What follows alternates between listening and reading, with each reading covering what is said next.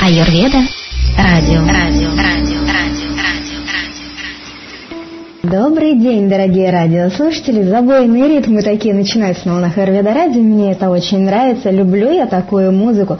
Но скажу я вам, пришло время очень интересного семинара. К сожалению, джингл мы еще не успели доделать, но все в стадии разработки. И тем самым я готова представить вам нового лектора на волнах Аюрведа радио. Сегодня с нами Сергей Серебряков.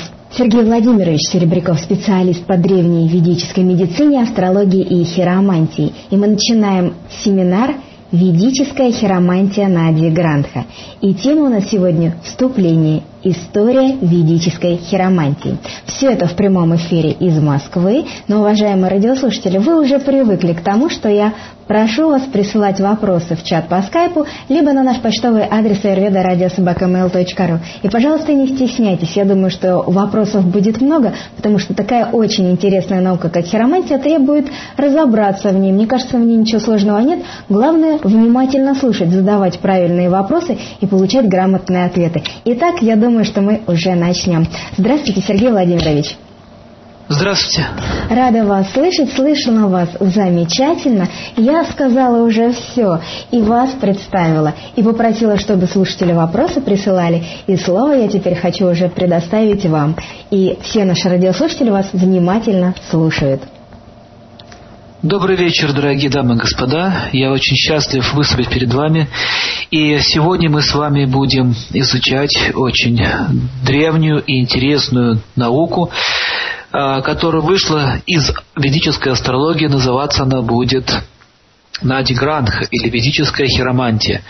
Но прежде чем начать эту глубокую тему, я немножко хотел бы рассказать о истории.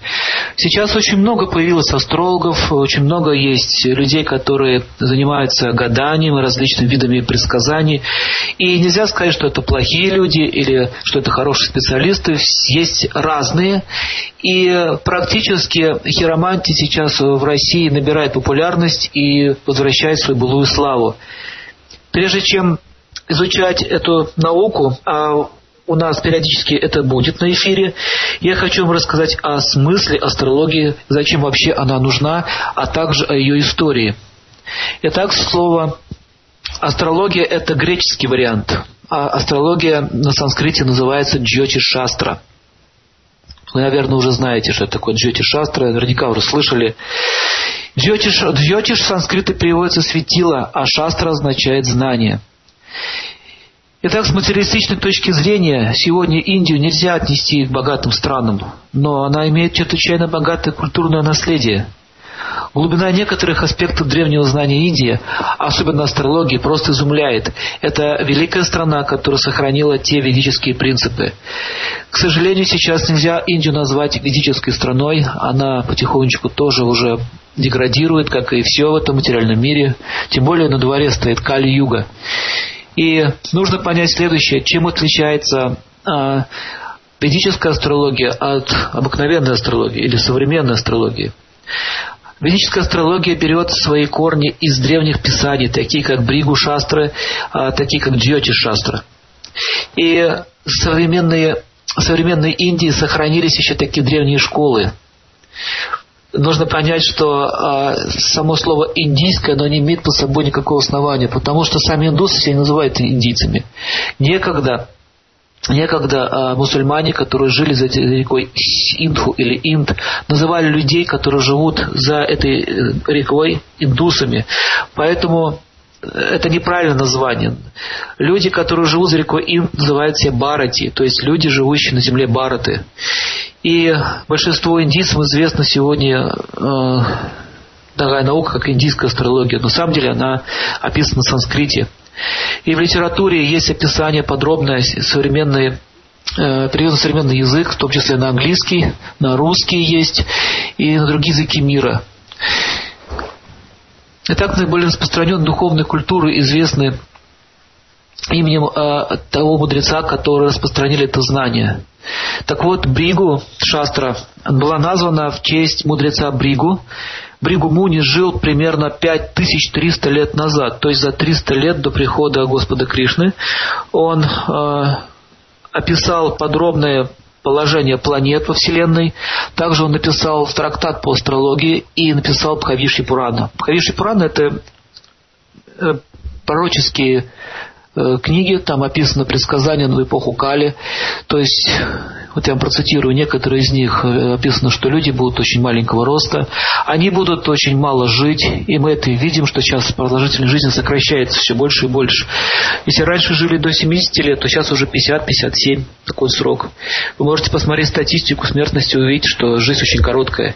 Здоровье людей будет очень слабое, а мужчины и женщины будут ссориться между собой, дети не будут уважать старших. И еще много чего интересного там есть такое пророчество, которое просто изумляет своей точностью. Например, говорится, что люди в эпоху Кали будут жить в домах, похожие на пчелиные соты. Это наши с вами небоскребы, многоэтажные дома.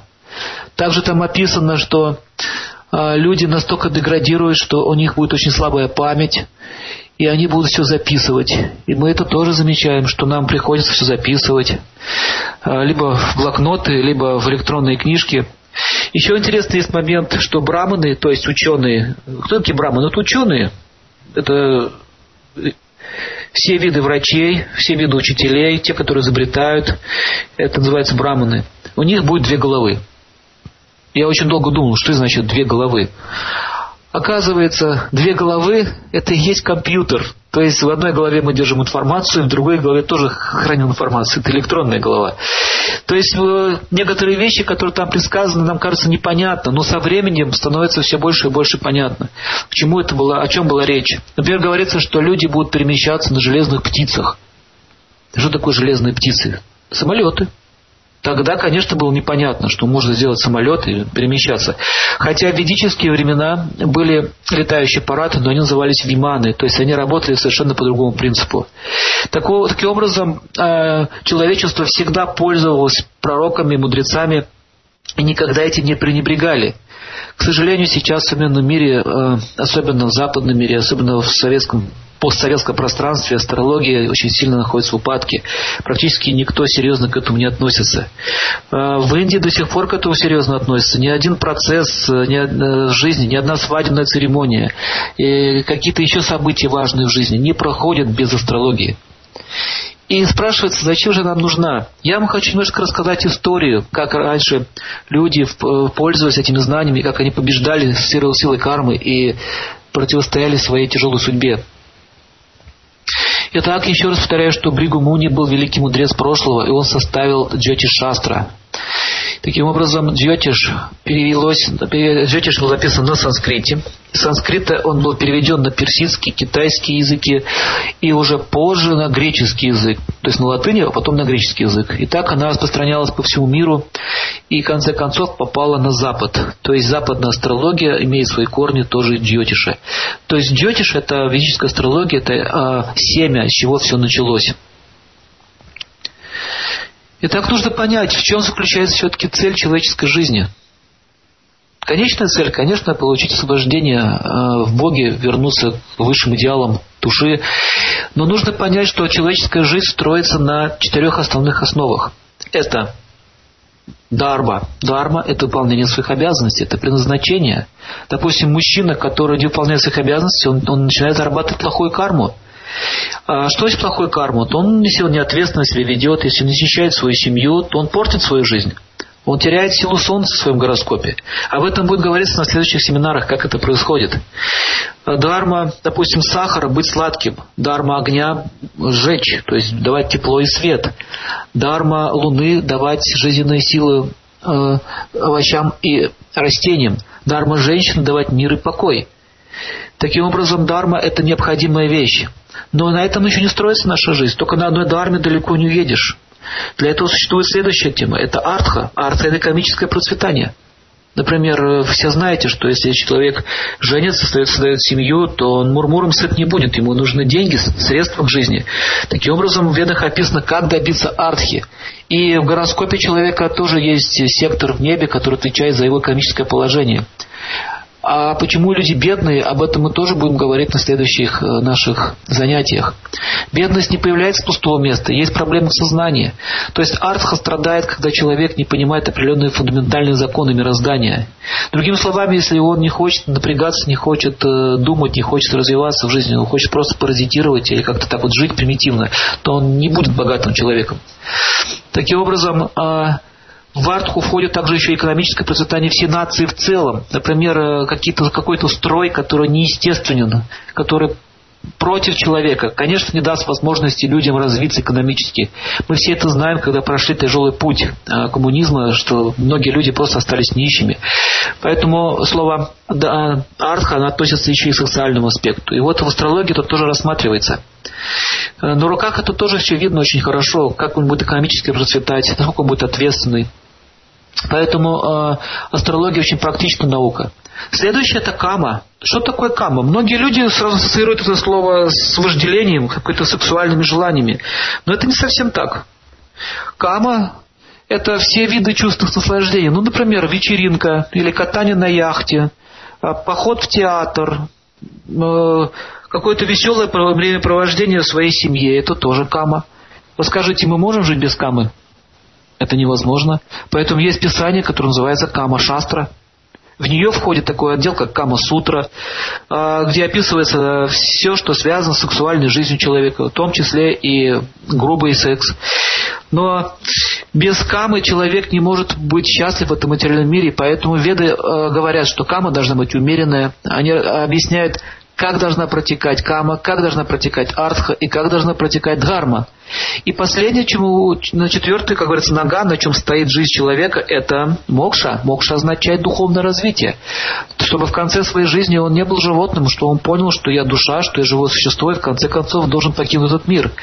И в астрологии этот аспект тоже рассматривается. Таким образом, э, нужно понять, что Джоти Шастра дает возможность человеку разобраться, где у него сильные стороны, где у него слабые стороны, где у него есть провал в сознании, а где у него сильные моменты его жизни. И в ведические времена люди очень хорошо это знали, и они не мучили, допустим, детей, как сейчас, не давали им ненужные знания или образование, потому что нет сил в этом. Они давали ему то, что даст ему э, благочестие и защиту. Следующее нужно понять, что э, человек, который хочет стать астрологом или который хочет заниматься астрологией, он должен хорошо понимать, что астрология это божественный инструмент, и он не должен просто на ней, на ней наживаться или обманывать людей. Он должен помочь им, как опытный врач помогает лечить больного. Также и джотиш астролог, он помогает лечить болезнь судьбы. Итак, есть э, болезни тела, этим занимается аюрведа, есть болезни ума, этим занимается йога. Есть болезни э, души, этим занимается, как мы знаем, духовные науки, религия. И есть болезнь судьбы, то есть плохая судьба это тоже болезнь. Этим лечением занимается астрология. Таким образом, мы видим, что знание она дает человеку защиту и уверенность в жизни – Итак, я немножко вам расскажу сейчас историю. А, в частности, многие известные герои мира, такие как Александр Македонский, очень хорошо относились к астрологии. У него были астрологи и мудрецы. У Александра Македонского было одно хорошее качество. Он а, уважал мудрецов. За счет этого он победил весь мир. Я вам расскажу одну интересную историю. Когда Александр подошел к границам Индии, и у него было такое качество, он изучал сначала своих врагов, потом только нападал. И он спросил у своего мудреца, что вы скажете по поводу этого народа? И они сказали, что они очень хорошо, э, что они очень серьезно относятся к своим традициям, и они очень благородны. И когда началась битва на реке Инд э, с, с одним из индийских царей, это был Пор, и он получил яростное сопротивление от этого царя Пора. И тогда он понял, что воевать с ним дальше очень сложно, вообще с индусами сложно воевать, потому что это загадочный народ, у них совершенно другой тип мышления, они э, владеют хорошо управлением слонами, и он решил тогда пойти другим путем. Он посоветовался у своего астролога, и он сказал, что в принципе тебе не победить Индию с помощью войны, с помощью Марса, тебе нужно победить ее с помощью Меркурия. Что значит Меркурий? Меркурий это связи, коммуникации, это политика. И он что сделал? Он узнал, что когда царь или кшатри похищает, допустим, невесту или дочь какого-нибудь э, раджи, то он имеет право жениться на ней. Что он и сделал. Он похитил дочь царя Пора и женился на ней. И когда он пришел к нему и сказал, что мы теперь с тобой родня, нам не нужно с тобой воевать. Таким образом он покорил этого царя практически. Более того, даже во время битвы он его несколько раз пленил, но потом отпускал. И царь Пор сказал, ты поступил как настоящий кшатри, ты завоевал э, не только мое уважение к себе, но завоевал также мое сердце, так как стал мужем моей дочери. Таким образом они породнились. Позже Александр зашел в Индию и встретился с мудрецами. В частности, есть даже такой фильм американский э, Чанаки Пандит и, Александр Македонский. Они очень долго беседовали, и Чанаки Пандит посмотрел его гороскоп и сказал, что у тебя, говорит, есть серьезная говорит, детская травма. И ты всю эту войну начал не из-за того, что хочешь мир освободить, а чтобы восстановить уважение своего отца, которого оскорбляли в твоем детстве. Вы все знаете, что у него был, э, что у него был отец Филипп, и он в конце жизни своей спился и очень так неэтично себя вел. Он мог лежать, например, лицом в тарелке из-под салата. И его вельможи надругались над ним. И маленький, маленький Александр Великий, он был очень огорчен этим положением. И когда он покорил всю Азию и зашел в Индию и поставил свой флаг, он сказал такую фразу «Я Александр Великий, сын Филиппа». Таким образом, Чанаки Пандит, он был не просто хорошим астрологом, он еще был хорошим психологом. Он увидел, что у него детская травма, и что он утверждает таким образом утверждает положение своей семьи. Он поговорил с ним по душам, отнесся к нему не как к врагу, не как к завоевателю, а как к человеку, который ранен был в детстве. И он беседовал с несколько, несколько дней. Также он сказал ему, что такое гуру, и что гуру, который э, подправляет своего ученика на опасность или на гибель, не является настоящим гуру. А вы все знаете, что у Александра был гуру Аристотель, и он ему сказал такие слова, Чанаки Пандит. Аристотель просто хотел с помощью твоего имени увековечить свою славу, что я великий учитель великого Александра. И таким образом войти в историю. И таким образом он объяснил, что гуру не должен так делать, что это не хороший мотив. Александр Великий понял, что по большому счету он был обманут везде в своей жизни, и он очень сильно разочаровался в своем походе. Он хотел э, освободить мир от рабства, но Чинак ему объяснил, что ты не освободишь мир от рабства, потому что люди э, имеют сознание рабов. Им, они, не, они не смогут быть счастливы, потому что у них не раз сознание. Таким образом, человек Пандит повлиял на него. Он сказал, что лучше бы ты проповедовал им, лучше бы ты поднимал, возвышал их сознание. И вот за свою короткую жизнь Александр после общения с Чинаки Пандитом начал строить школы, благотворительные заведения, там, где обучали нищих. И он успел сделать еще много хорошего хорошего в своей жизни. Таким образом, он очень сильно стал прогрессировать в своей духовной жизни, и Чанаки Пандит сказал ему, что скоро ты уйдешь с этого мира, ты так до Греции и не вернешься обратно. Так и произошло. То есть мы видим, что жизнь прошлых великих людей, они все были связаны с гуру, с учителями и э, с астрологией. Например, например, был такой человек во Франции, его звали Бонапарт Наполеон. Он очень серьезно относился к астрологии, и э, когда еще учился в училище военном, у него он пришел к одному абату, я не помню точно, где это было, но он сказал ему такие слова, что ты родился на острове, а он действительно родился на острове Корсика, по-моему, если не ошибаюсь, и умрешь, говорит, на острове. Он сказал, что ты будешь великим императором, и ты воюешь всю Европу. Но предупредил его, не ходи на страну, которая находится под Сатурном. А эта страна, как известно, Россия. В России очень сильно Сатурн влияет. Но так как слава – это такая штука очень опасная, Бонапарт Наполеон, наверное, забыл уже об этом и все-таки решил пойти.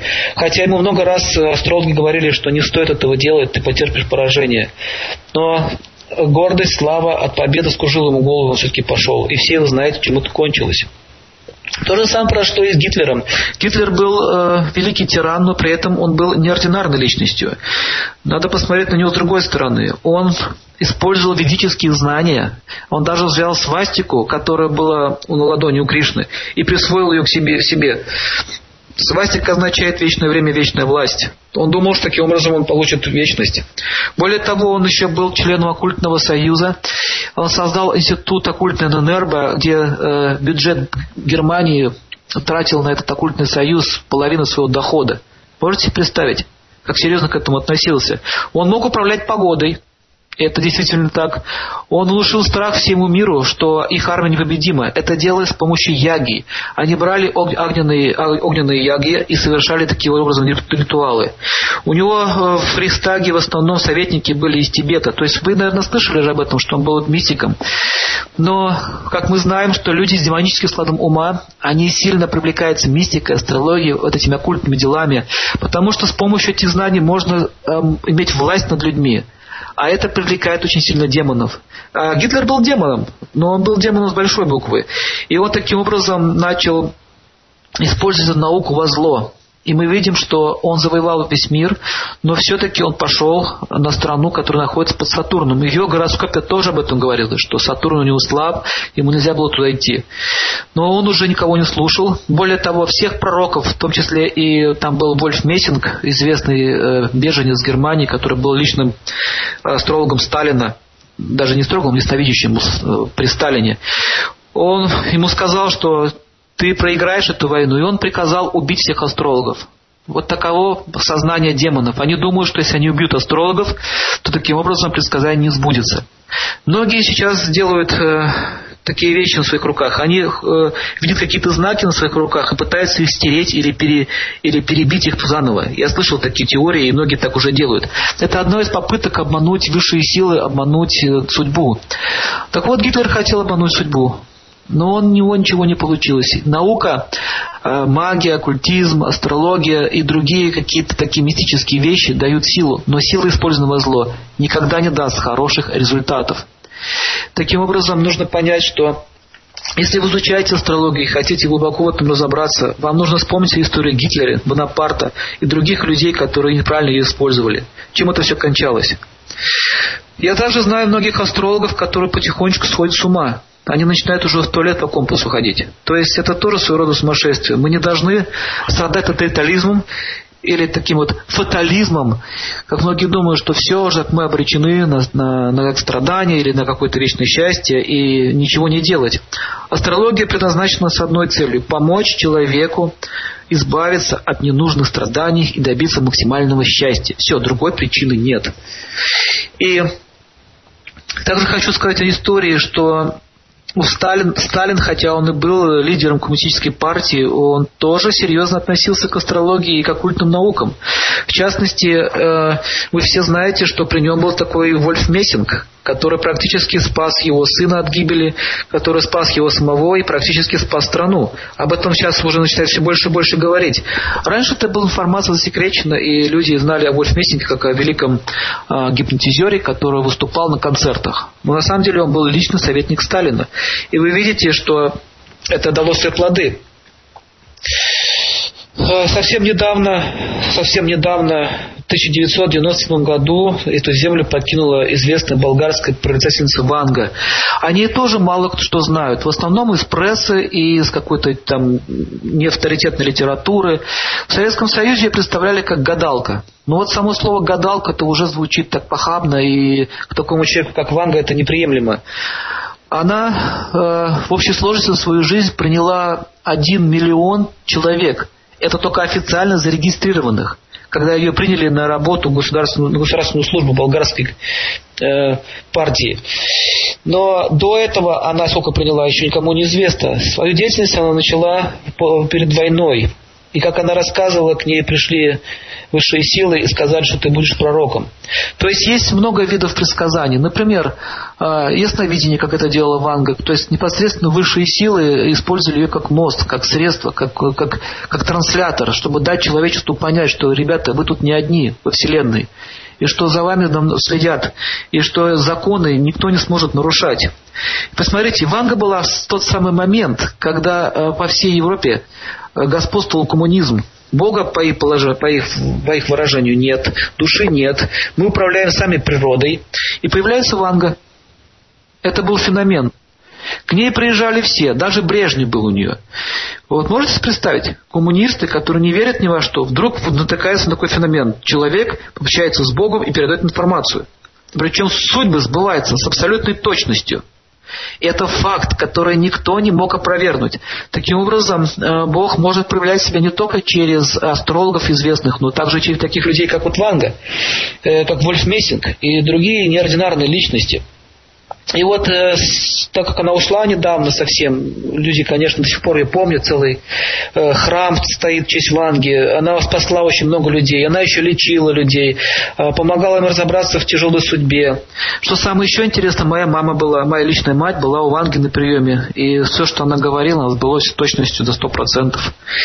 Но это уже лично, если кому интересно, может потом при личной встрече, если когда-нибудь встретимся, расскажу. А, сейчас в Индии сохранились эти школы, школы, которые заложил Бригу Муни 5300 лет назад. В Индии существует четыре таких точки – и эти точки, они а, четко обусловлены на карте. И если человек натыкается на какого-то астролога и говорит, что он чтец Бригу, который читает свитки Бригу, то это обманщик. Потому что они никуда не выезжают, они находятся в определенном месте, и у них определенные архивы. Что такое э, Бригу Шастры? Это писание о том, как читать судьбы. То есть есть астрологические трактаты, допустим, э, как составлять гороскоп. Это изучают астрологи. А вот эти школы Бригу были, были организованы самим Бригу Муни 5000 лет назад с целью э, описать жизнь всех живых существ, потому что в нашу эпоху астрологов хороших не будет из-за того, что на дворе находится Кали-Юга. Так вот, эти вот писания лежат сейчас в, в, в скрытых местах, и там описано все живые существа, э, в том числе и ваши, ваша жизнь э, в нынешнем теле, прошлом теле. То есть в реинкарнации вы, наверное, уже образованные люди, вы знаете, что мы не один раз живем. А также, как закончится ваша жизнь и что будет в следующей жизни. А, я знаю многих людей, которые были там и получали э, достоверную информацию. Так или иначе, сейчас эта школа сохранились, но мы видим, что таких вот профессионалов, астрологов, которые могут на санскрите читать судьбы живых существ, э, очень мало, их единицы. Они передают с поколения в поколение эту тайну. И я надеюсь, что в вашей жизни, в вашей жизни будет все хорошо, но я хочу сказать, что астрология астролог должен иметь определенный этикет. Это очень важно. Я встречался с многими людьми, которые были у астрологов, и практически они все были напуганы. То есть, э, если человек все время говорит только страшные вещи, ничего не говорит хорошего, это дисквалификация. Нужно уметь правильно подносить информацию. Даже если что-то там происходит в жизни человека неприятное.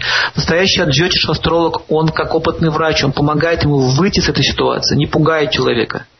Лучше вдохновить, чем разочаровать. То есть э, астролог должен быть хорошим психологом. Подчеркиваю, хорошим психологом. Если человек э, не, не, видит какие-то там ужасные события, происходящие в жизни, он не должен принимать такого человека. Он должен научить его обойти эту ситуацию. И астролог должен иметь качество. Во-первых, он должен быть духовной личностью, он должен хотя бы стремиться к духовной жизни. Я не говорю, что мы все можем за одно мгновение стать духовными там, лидерами или достичь какого-то совершенства, но хотя бы стремиться к этим идеалам. А, но э, он, он должен быть бескорыстным, потому что корысть всегда оскверняет сознание, и он хочет денег, он не хочет помочь, и он не может правильно консультировать человека. Следующее, что, что он должен понять, он должен иметь сострадание. Сострадание – это духовное качество. Если нет сострадания, ему будет тяжело давать человеку информацию, видеть его судьбу. Следующее, что он должен знать, он должен знать хорошо закон кармы, то есть он должен знать Писание. Поэтому в Индии не принимают людей, которые не принимают культуры ведической. Они не учат их. То есть имею в виду эти люди, которые дают знания по астрологии. Итак, я вам сказал о качествах. Теперь мы перейдем к очень интересной теме. О давье. Что такое давье? Давье на санскрите э, называется момент судьбы. Отсюда русское слово удивление или удивиться, дива, то есть неожиданно. То, что происходит неожиданно. И я вам расскажу, э, процитирую, как нам рассказывал доктор Рау, Он приезжал в Москву недавно, это известный, всемирно известный астролог. Он рассказал свою историю, как он стал всемирно известным астрологом благодаря одному случаю. То есть, смотрите, в нашей жизни есть какие-то точки или пункты, после чего поворачивается вся наша жизнь совершенно, вся наша жизнь в другую сторону. Вот эти вот точки, моменты, они называются дави. И на наших руках эти точки, они тоже есть. Вот задача хироманта увидеть эти точки на наших руках, вот эти вот моменты вот судьбы, пересечения судьбы. Это довольно-таки сложная задача, но если вы понимаете основу, то вы можете их увидеть. Итак, я сейчас буду рассказывать от имени доктора Рау, как он это говорил. Итак, он родился в семье очень известного э, известного астролога, отец и мать его были астрологи, потомственные. Смотрите, само рождение в семье астрологов это уже давья, это уже момент судьбы. Я, допустим, не родился в семье астрологов, поэтому мне тяжелее уже это будет постичь. А он родился. Это означает, что в прошлой жизни он уже изучал эти науки и совершал хорошие поступки. Много было благочестия. Поэтому рождение в такой семье, где есть знания, опыт, накопленный его предками, уже означает момент удачи. Поэтому время рождения в гороскопе очень важно. И место рождения, и семья, как то, где он родился. Итак, э, он с детства обучался этой науке, и его мама учила лично, как он рассказывал. Позже, когда он вырос, он, э, мать ему сказала, что ты будешь известным астрологом, причем всемирно известным. Что сам доктор Рау, смеясь, говорит, что я это очень так сомневался сильно. Но это произошло. Смотрите дальше, что произошло. Она говорит, что это произойдет через написание твоей... Ты напишешь какую-то книгу, и через книгу ты станешь всемирно известным. В будущем, когда мать его ушла из жизни, он э, открыл небольшой точнее, он уже был открыт этот центр астрологический, к нему приходили клиенты, а, еще клиенты с прошлых ну, как говорится, те, которые к родителям приходили. И он продолжал, как говорится, эстафету своей семьи и Ему однажды посоветовали написать журнал о астрологии. И он стал писать журнал. Этот журнал стал распространяться. Смотрите, книгу он уже написал. Журнал это тоже рода книга. Он стал писать, и через э, статьи к нему стали обращаться новые люди, и он таким образом стал популярен не только в, своей, в своем городе, он стал популярен еще и по всему штату, где он жил. Еще через некоторое время э, к нему стали приходить уже более такие знатные э, клиенты. И вот однажды к нему пришла мать известного актера Бачана. Вы его все знаете, такой голливудский актер. А пришла она вот почему. Он написал очень интересную статью. И в этой статье было написано, что когда люди имеют славу и положение в обществе, если они наслаждаются только этим и ничего хорошего не делают, чаще всего возникает несчастье. И вот она испугалась этого и пришла к нему и говорит, мой сын невероятно популярен. А в Индии Дело в том, что в Индии кинозвезды это то же самое, что Бог. То есть там настолько сильные фанаты, они просто готовы молиться на него. Так вот, она пришла к нему говорит, что мы из моего сына, говорит, Бога сделали. Что, говорит, мне делать? И, он, и она говорит, я хочу, чтобы вы составили гороскоп.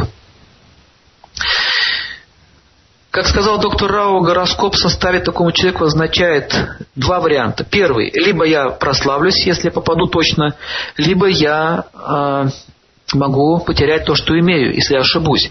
Потому что когда вы делаете гороскоп очень известному человеку, популярному, то, естественно, ваш гороскоп будет опубликован. И достаточно одной маленькой ошибки, чтобы карьере наступил конец. Я хорошо подумал, подумал и решил отказаться, потому что это опасно. Мать поняла и сказала, что я обещаю вам, что это останется только между вами и мной. В общем, она каким-то образом его говорила. Через некоторое время статья о том, что, бач, что доктор Рау значит, рассказал э, гороскоп Бачану, каким-то образом попал в прессу, а это произошло так. Они, оказывается, подслушивали около двери корреспонденты, и все это записывали. И вот это все, эта статья вышла в свет. Бачан пришел к нему в ярости и говорит, как ты он разрешил вообще, это просто непозволительное хамство. В общем, был скандал. Мать каким-то образом это все урегулировала и успокоила сына. И там была статья такая, что через определенное время, там была дата написана, Бачан попадет в опасность, и у него будет травма на уровне э, груди, там, где желудок. И когда он успокоился, он спросил, вы действительно так считаете? Он говорит, я никак не считаю, так написано в гороскопе вашем, вот звезды это показывают. И это он рассказывал с целью э, э, доказать людям, что звезды очень сильно влияют на нашу жизнь. В частности, там Марс, Сатурн и Венера стояли в восьмом доме, в доме трагедии и аспектирован 12 дом потери утрат. В общем, он объяснял, что э, вам нужно быть очень аккуратным в это время. И тогда э, Бачан согласился стать его пациентом. Ведические астрологи берут своего, своего клиента, как говорится, на поруки ведут его. Они учат их пройти этот тяжелый период жизни. Он сказал так, ты должен мне все время писать и сообщать, что ты будешь делать. И вот однажды Бачан сообщил ему, что они собираются в горах снимать фильм. Смотрите, горы – это Сатурн. Фильм – это Венера. И, он спросил у него, а какую сцену вы собираетесь снимать? Сцену э, драки. Он будет драться с бандитами. Байчану был известен тем, что он снимался в фильмах без дублеров. И он, смотрите, драки и бандиты – это Марс. Видите? Три планеты уже встали. И еще посмотрел по датам, это совпало. Он говорит, вы должны отказаться от этих съемок. Сатурн всегда ставит человека в тяжелое положение, не позволяет ему выйти из, замкнутой, ну, из замкнутого круга. И он говорит, вам нужно отказаться от фильма. Бачан сказал, это невозможно, потому что подписан большой контракт денежный. Если я откажусь, э, я останусь без денег и без средств существования. К тому же у него еще начались финансовые трудности. Вот так карма действует. Сначала приходят финансовые трудности. Человек начинает лезть в какую-нибудь ситуацию, чтобы выйти из этой трудности. Попадает в еще более тяжелую ситуацию. Вот вы должны понимать, если у вас начинаются финансовые трудности или какие-то проблемы э, в социальном положении, знайте, что наступает плохая карма. В это время к вам подходит какой-нибудь человек и говорит, давайте наркотики будем продавать. По одну пачку там, принесешь, сразу решишь все проблемы с своими долгами. И человек на это ведется. Очень много людей попадается за этого. Не все люди наркодельцы. Многие из них э, идут на это дело с целью решить свои материальные проблемы. Вот то же самое произошло и Бачана. У него была проблема. И он не мог отказаться. И таким образом он э, подписался на это дело и все-таки пошел на съемки. Так вот, сцена была такая. Бандиты стояли снизу, они украли какую-то там девушку, а Бачан должен был ее освободить. И он должен прыгнуть со скалы на них. Ну, сверху с горы. И он, когда он э, начал прыгать на этих бандитов, в, одной, в одном из дублей э, актер, который играл, играл бандита, в руке держал нож длинный, такой типа меча. И он наткнулся прямо на этот нож и проткнулся желудок, и нож прошел насквозь. Таким образом, Бачанов срочно увозят в реанимацию. То есть он находился без сознания в критическом состоянии. Пресса немедленно раздула эту ситуацию. Предсказание э, э, доктора Раус сбылось. Э, все это стали по всей Индии пиарить эту, эту, эту идею, что вот такой астролог предсказал смерть Бачана как он рассказывает, ко мне, говорит, пришли толпы людей. Одни кидали мне бутылки в окна, камни, и кричали, ты убийца, там, ты убил нашу любимую звезду, ты накаркал там беду и так далее. Другие э, последователи Бачана говорили, доктор Рао, скажи, он будет жив или нет. В общем, мне пришлось, как он говорил, э, составить еще один гороскоп. Ну, не гороскоп, а еще одно трактование дать. И я, говорит, увидел, что там Юпитер влиял на это положение. Вот в Ведах описывается, в частности, Джочи Шастра, что если Юпитер дает аспект на какую-то планету, если она дает тяжелую, тяжелую ситуацию в жизни, то человек выходит из, из, из плохого положения. Вот у него был такой аспект. Но он должен был э, в это время куда-то передвинуться в другое место. И астрологи должны знать одну вещь, что кажется это нелогично. Как это? Человек лежит без сознания, куда он может перелетать в какую-то другую страну? Это невозможно. И очень многие люди, начинающие астрологи, они начинают ошибаться. Они думают, что это невозможно, значит, это не может быть. И они делают таким образом свое тартование. Так вот, доктор Рау объяснял, что вы не должны так себя вести. Если вам что-то непонятно, вы, вы должны четко опираться на шастры. В шастрах описано, что если вот такое положение стоит, значит, это будет перелет. Но он учил не просто еще фанатично следовать так, писанию, букве. Он, должен, он учил еще нас мыслить правильно. Вы должны правильно мыслить. Э, использовать трезвый смысл. Но если будет перелет в больном состоянии, то он сам не может двигаться, понятно. Скорее всего, кто-то его увезет. Что, в принципе, и произошло. Его забрали американцы из Голливуда, дали денег, прислали самолет и увезли в Америку. И там ему сделали тяжелую, ну, провели очень такую сложную операцию. Спасли ему жизнь практически. Таким образом, а, о нем узнала, о докторе Рауче узнала и Америка. Чему это все рассказываю? А, это момент судьбы, это Давия. То есть, смотрите, он написал журнал, так, резюме всего сказанного. Он написал журнал, писал, точнее, журнал, э, статью написал о том, что такое Давия и что такое слава. Мать привлеклась, она пришла, и понесла вся эта история. Вот это называется давия. В вашей жизни тоже такие моменты есть. Когда-то вы с кем-то встретились. Например, свадьба – это давия, момент судьбы. Если вы женитесь на девушке хорошей, ну как хорошей, вам сложно сразу узнать, хорошая она или плохая. Но так или иначе, это момент судьбы. Она вам может горе в жизни принести, а может принести и счастье. То же самое касается мужа. Муж может принести вам страдания ужасные, а может принести вам сильное счастье. Или карма может быть нейтральная. Немножко того, немножко того будет. Это тоже давья. Или рождение ребенка. Это давья. Это означает, что ребенок пришел в вашу жизнь. Он, например, может быть инвалидом. Дай Бог всем э, иметь хороших детей. Но он может родиться инвалидом. Это означает, что вы на всю жизнь будете страдать. Видите, это, это судьбоносное событие. Дальше, рождение хорошего ребенка, талантливого, богатого, который может прославить ваше имя и дать вам счастье, как материальное, так и духовное. Это тоже давья. Поэтому в ведах описано, вы должны знать момент зачатия вашего ребенка. Где он начинается, когда он начинается, как звезды стоят. Сейчас же как он зачатие происходит? Ах, так, как попало, что попало, кто-то там родился, непонятно кто. Раньше это все к этому серьезно относились. И это, этим занимается тоже наука астрология. Э, следующим моментом описывается э, что моменты дави – это смерть родственников. Например, кто-то умер из родителей, вам дело перешло, богатство может перейти, наследство – это тоже судьбоносное событие. Или, допустим, э, э, как, какая-нибудь неожиданность. Неожиданно у вас тетя в Америке проявляется богатая. Это тоже давья. В общем, много есть моментов. Даже вот игра, э, азартные игры, там тоже моменты давьи могут быть. Например, вот передача, как, это, как называется, э, ну все это знаете, «Поле чудес». Вот почему человек один взял и выиграл, он угадал. Потому что он любил, допустим, э, эти, изучать кроссворды. И он тренировался, и это слово у него запомнилось в голове. Попался кроссворд, он его отгадывал, это слово он запомнил, он пришел в эту игру. Ему задали именно этот вопрос, именно это слово он ответил. Это, этот выигрыш в азартные игры, это тоже момент судьбы. Поэтому в астрологии есть описание, кому можно этим заниматься, кому нельзя. Конечно, лучше всего азартные игры никому не играть, не шутить с судьбой. Если кто сомневается в этом, можете рискнуть. Можно проиграть все, всю свою жизнь. А есть люди, которые выигрывают. Но это нужно точно знать. Я знаю, что азартные игроки, у меня есть один такой знакомый человек, я знаю точно, что он говорит, у меня есть в судьбе какая карма выигрывать, и он все время выигрывает. Но есть люди, которые все время проигрывают. Поэтому веды рекомендуют не играть в азартные игры. Это опасно. Лучше не шутить. Если вам положено иметь деньги, вы их получите. Если вам положено их, не положено их иметь, вы их не получите. Какой смысл напрягаться? Итак, а, момент Дави я вам подробно уже объяснил, что это такое. Это а, моменты судьбы. Понятно всем, да? Например, момент судьбы – это переезд с, одной, с одного города в другой город. Это тоже момент судьбы.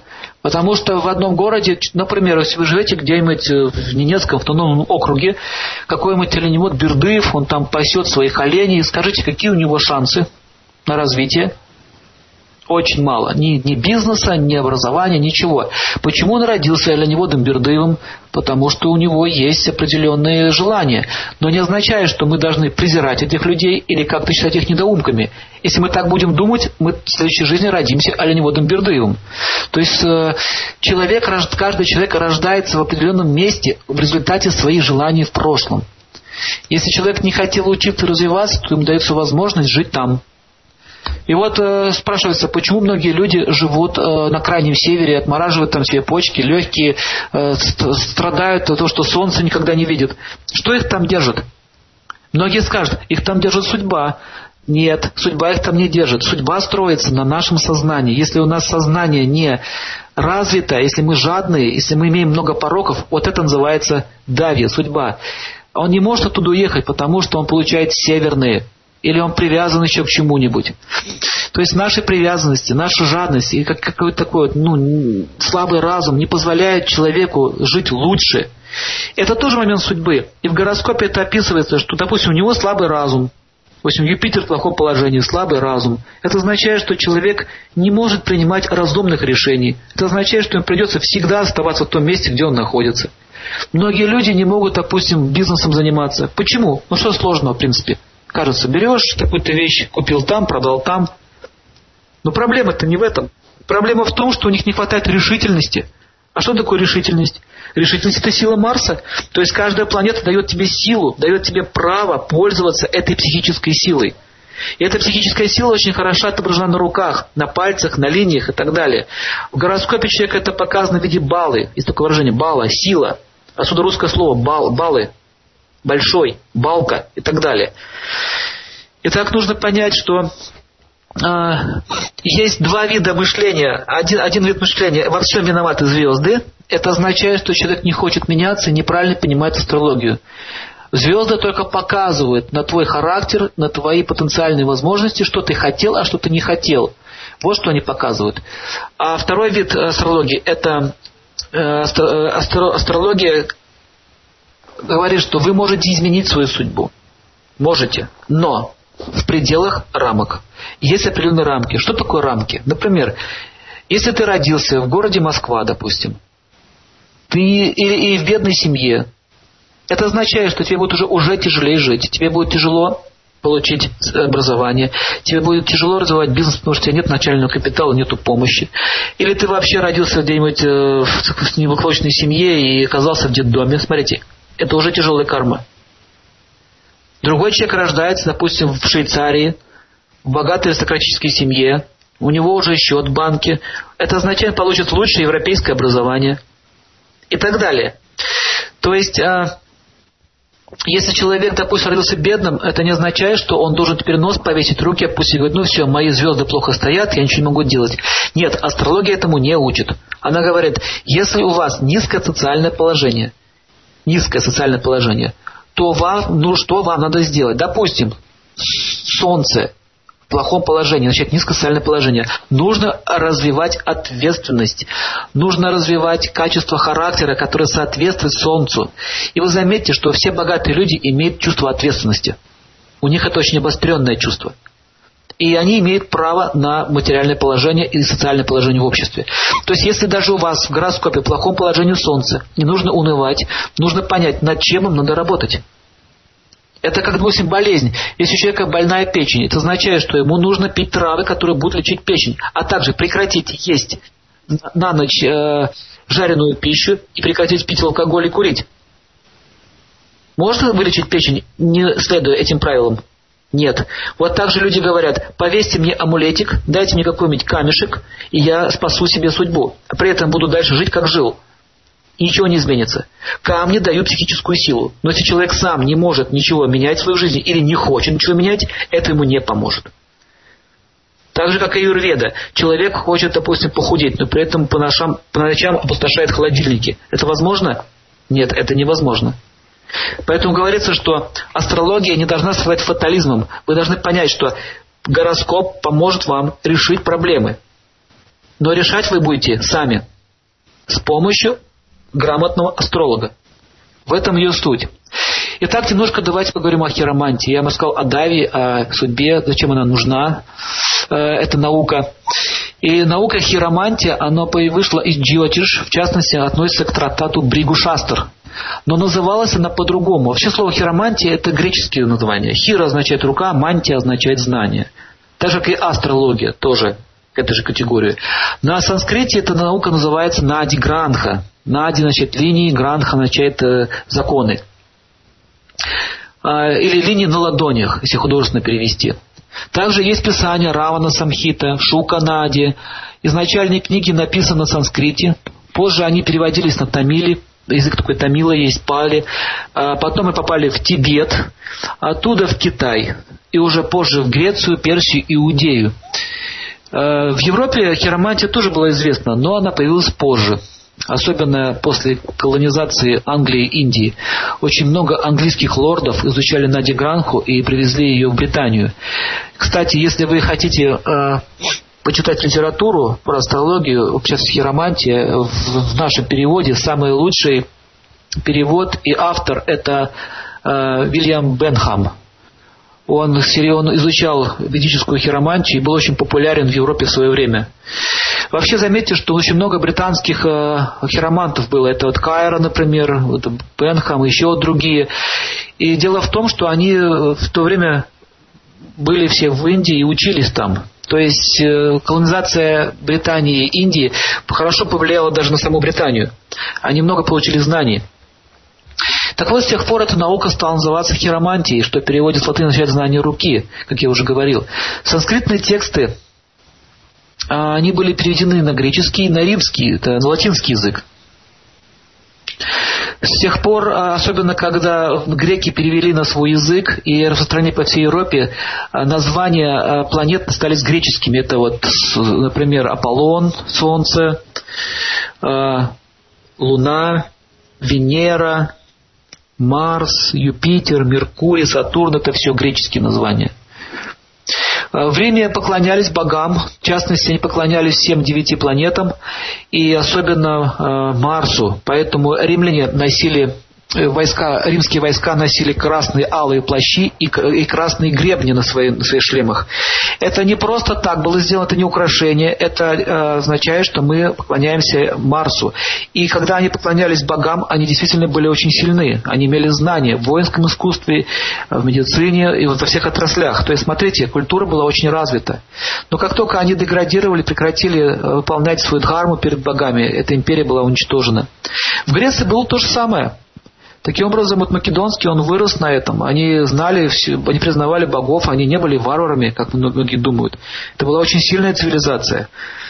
А, в том числе и древние медики очень хорошо знали астрологию. Например, Рач Гален, он был основателем экспериментальной физиологии. Гиппократ изучал хиромантию, астрологию. Аристотель. А, все они были приверженцы этой науки. Кстати, Аристотель э, подарил Александру Македонскому книгу по хиромантии, написанную золотом. Также упоминается в летописи, что Аристотель э, подарил э, где-то в 400 году нашей эры. Э, он привез его с Индии и перевели на, на греческий язык. Также в древности Хирам... Ой, извините, это я перепутал. Александр Великий жил где-то 2000 лет назад. А вот в 400 году до нашей эры появился трактат по хиромантии и в Англии. Он был посвящен Белинюсу, 23-му королю бритов. А только в середине века ученые Йоган, фон Хаген и Парацельс, гении науки, медицины, они занялись хиромантией всерьез и систематизировали ее. Они они э, изучали сотни тысяч рук и смотрели, как боги управляют пальцами, линиями, и таким образом вывели много открытий, э, что касается здоровья человека, подбирали лекарства, основываясь на этих знаниях. Они также доказали, что человек по этим знакам может узнать, что ему предначертано Богом в его жизни. Также в средние века хиромантия была известна во всех столицах Европы. Она была признана авторитетной наукой во всех учебных заведениях и всеми учеными того времени – а в XIX веке французский ученый де Апартаньи усовершенствовал хиромантию, потратив долгие годы на науч научное изучение рисунков сотен тысяч рук. А также большую лепту изучению внес Дебарол в 1879 году. Он изобрел первую технику оттисков ладони. И он обнаружил, что на одной ладони линии постоянно меняются. Кстати, это описано в ведах. Э, на левой руке линии чаще всего не меняются, больше на правой. Левая рука – это наша карма, с чем мы пришли в эту жизнь. Э, это наша база. Правая рука – это то, как мы действуем, как мы меняемся в своей жизни, что мы, как наше сознание меняется. Поэтому линии на руках тоже меняются, на правой руке чаще. Я сам лично видел эти, эти, эти, эти явления. Как человек начинает духовную жизнь, у него менялись даже разрывы на линиях. Итак, в 20 веке, начало 20 века, развитие технологий привело к тому, что человечество стало отказываться от идей прошлого и начали удаляться от Бога. Идея, что старое – это заблуждение, привело к упадку этой науки. В результате этого мышления хиромантия превратилась в насмешку и забаву. Сейчас есть некоторые ученые-энтузиасты в основном, которые продолжают изучать эту науку. То есть оно ушло из государственной как бы, структуры. Например, известный врач-психолог Шарлотта Вульф, она из Польши родом, э, работала в Англии и провела колоссальный труд. В 1940 году, на протяжении 20 лет, она изучала линии рук и сравнивала их с характером людей, а также их эмоциональное состояние. И она выявила физические недостатки и аномалии психики. В общей сложности она изучила 90 тысяч рук. Представляете, какая сумма? В наши дни существует целая наука, особенно в Германии, в Мюнхене есть такой институт дерматоглифики, который занимается исследованием связи знаков на пальцах и очертаний линий на ладонях с генетическими факторами. Полученные данные а, подтверждаются клиническими испытаниями. Вот имена этих ученых. Доктор Холт, Элбуали, Шиндлер. Также они доказали связь болезней с линиями и знаках на них. Анатомы говорят, что линии это всего лишь складки на руках из-за того, что они двигаются, но они не могут объяснить, почему линии есть уже у новорожденных. У меня есть фотографии новорожденных детей, только что родившихся. У них у всех есть четко оформленные линии. Поэтому эта теория не имеет никакого основания под собой. Также мы судим о людях по чертам и формам лиц, и это называется физиогномика. И эта наука вышла из ведических писаний, и называется название ее таково – Расика Самудра Шастра. Там описывается на санскрите, как по лицу можно узнать гороскоп человека, а также его мысли и наклонности. Аристотель, в европейской части Земли, утверждал, что все морщины на лице, а также на руках линии отображаются вследствие мыслительного процесса и работы мозга. Современная анатомия рассматривает кисть руки как конечную точку нервных окончаний, которые тянутся из мозга. А по нервным волокнам идут импульсы от мозга, а мозг работает от присутствия жизни, то есть души. То есть таким образом каждую тысячную секунду мозг посылает бесчисленное количество импульсов и заканчивает свой путь на ладонях и кончиков пальцев, рук и ног, формируя рисунки и линии. А в Индии, в Китае есть наука чтения по линиям на стопе. Она называется подомантия. Мысли, которые влияют на длительное время, формируют характер, а характер формирует тип работы мозга, а мозг пускает импульсы в конечности. Так можно видеть, к чему приводят хорошие или плохие мысли, которые заставляют действовать. Так человек пожинает судьбу. Также замечено, что изменив мысли, то меняется и линии, а значит меняется судьба. Я это видел на своем собственном опыте. У меня есть хороший архив. На нашем занятии э, по хиромантии я буду вам высылать фотографии, показывать где находятся какие линии и как они связаны. Также вы можете узнать из нашего интернет-радио расписание всей школы, и вам будет очень интересно. Итак, нужно понять, что хиромант на санскрите называется давьягья, что означает видящий момент удачи, момент судьбы. Вот их имена, которые сейчас известны э, хиромант. Это Фред Гиттингс, Мир Бишабашир и Марсел Бройкман. Они стали известны благодаря тому, что собирали одни и те же рисунки на руках на протяжении долгого времени и пришли к выводу, что рисунки меняются у одного быстрее, у другого нет. Это означает, что мы медленно развиваем, один медленно развивается, другой быстро. Также по линии ладони опытный хиромант может судить о характере человека, его окружении, эмоциональном складе ума, таланты, амбициями, конфликты и факторы судьбы. То, что рассказывает вам линии, это не кошмарный прогноз неотвратимого несчастья, это подсказка, с помощью которой вы можете вести полноценную жизнь. Итак, Нади Гранха, то есть физическая хиромантия, служит ступенькой на пути личного духовного роста. Но хочу сказать вам одну вещь, что духовная жизнь не зависит от э, ваших линий или от вашей судьбы. Духовная жизнь зависит от Всевышнего Бога.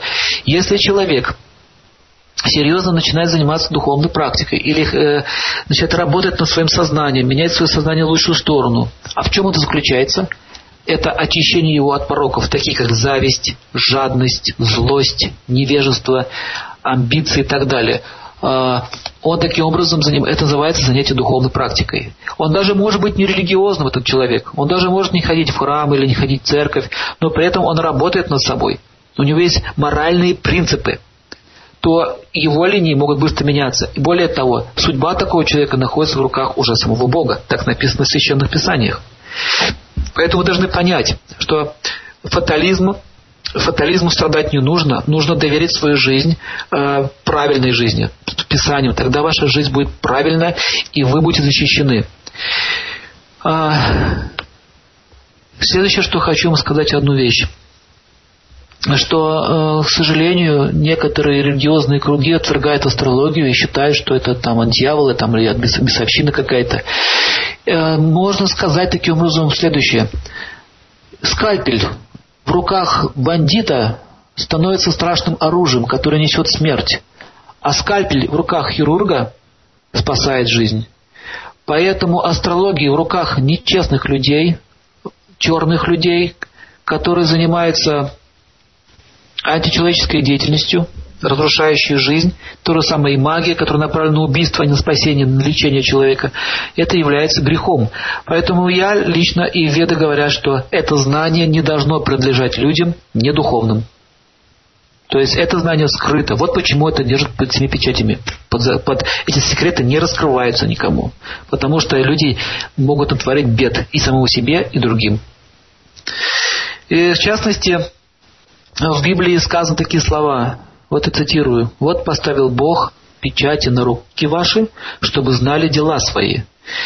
Э, в Ведах описывается так, что Господь Брахма, Творец этой вселенной, поставил знаки на руках. То есть мы видим, что это совпадает с библейскими писаниями. И христиане, эти христиане, они сейчас запрещают астрологию, и в каком-то смысле они правы, потому что эта наука не должна быть популярная. Этим должны заниматься люди, которые серьезно относятся к жизни, к изучению э, природы вещей. И мы видим, что сейчас очень много появилось объявлений, допустим, заворожу, отворожу, там, погадаю. Вот это все потихонечку превратило из такой глубокой науки в какую-то глупость. И люди, они уже отворачиваются от Бога. Я, кстати, сам видел людей, которые начинали заниматься духовной практикой, а потом со временем они увлеклись астрологией и забыли вообще о том, что нужно Богу служить. Они вообще об этом перестали думать. А постепенно их эго стало возрастать, что я такой творец судьбы, я вижу судьбу людей, у них гордыня росла все больше и больше. И они буквально со слова уходили от светлого пути. С этой точки зрения я абсолютно согласен с христианством и с другими писаниями, что эта наука может привести человека к отдалению от Бога. Но все же э, нужно понимать правильно, что она должна помогать людям, а не вредить. Таким образом, я хочу вот потихонечку уже закончить и немножко вам расскажу о наших планах, что вас ожидает. Значит, у нас курс лекций по ведической хиромантии будет составлять из семи частей. А, первая часть это будет вступительная история. Это вот сегодня у нас уже была.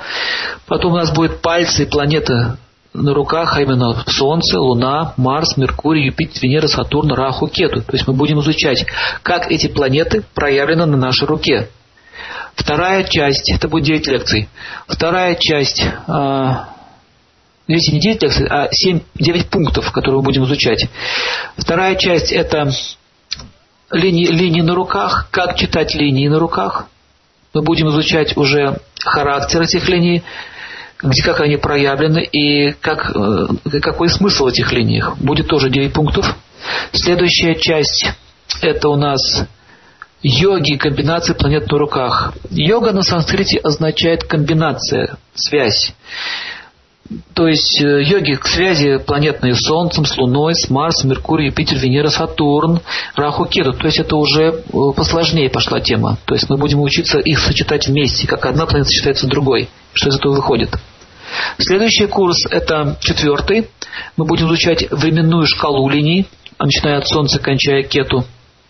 Система исчисления времени. То есть когда, в каком времени это будет происходить. Событие. Это уже еще сложнее тема. Потом идет э, пятая часть – знаки на руках. Позитивные и негативные знаки. Знаки на линии Солнца, знаки на линии Луны, Марса, Меркурия, Юпитера, Венера, Сатурна, Раху, Кету. Э, это обширный очень материал, который требует времени и внимательности. Следующий курс это шестой. Мы будем изучать стихии планет, потому что линии, э, на линиях нужно еще видеть, какая стихия там проявлена. Э, первые элементы Солнца, первые элементы Луны, Марс, Меркурий, Юпитер, Венера, Сатурна, Раху, Кету. Ну, например, Солнце состоит из огня, и эфира. И если, допустим, вы видите на линию, на эту, эту, эту стихию огонь и эфир на какой-то части руки, это означает, что влияние Солнца идет. То есть это более уже такой сло, утонченный механизм чтения линий и уже ближе к мистике относится. То есть шестая часть Нади Гранхи это уже не для начинающих, это для продвинутых людей. Но я думаю, что даже начинающим будет интересно, или они дойдут до этого сами, благодаря нашим лекциям и нашим, нашему радио. И седьмая часть – хиромантия и здоровье. То есть, э, как солнце связано с здоровьем, как э, как э, Луна связана с здоровьем, как Марс связан с здоровьем, Меркурий и все эти планеты. Также мы будем еще изучать лечебную силу трав и камней. Ну вот такая будет у нас тема. Сейчас я буду отвечать на ваши вопросы. Тем более они уже поступают, и я начну их зачитывать. Э, Сергей Владимирович, вопрос первый. Добрый вечер. Очень интересная лекция, пишет Ирина, многое проясняющее так и поучительное. Большое спасибо. У меня вопрос. Каким знаком, благоприятным или нет, является родинка на левой части лица у женщины? И вообще, родимые пятна и почему они появляются? А, очень, очень хороший вопрос. Родимые пятна мы будем изучать э, на лекции по Расика Самудры Шастры, то есть физиогномика, в том числе туда входят и родимые пятна. Э, родимые пятна бывает разных видов. Если они крупные и большого размера, чаще всего это травмы э, и причины смерти, идущие с прошлой жизни. Это такая вот тема. Маленькие э, родимые пятна – это влияние планет. В частности, левая сторона связана с Луной и еще зависит от того, какого цвета а, это, это пятнышко или родинка.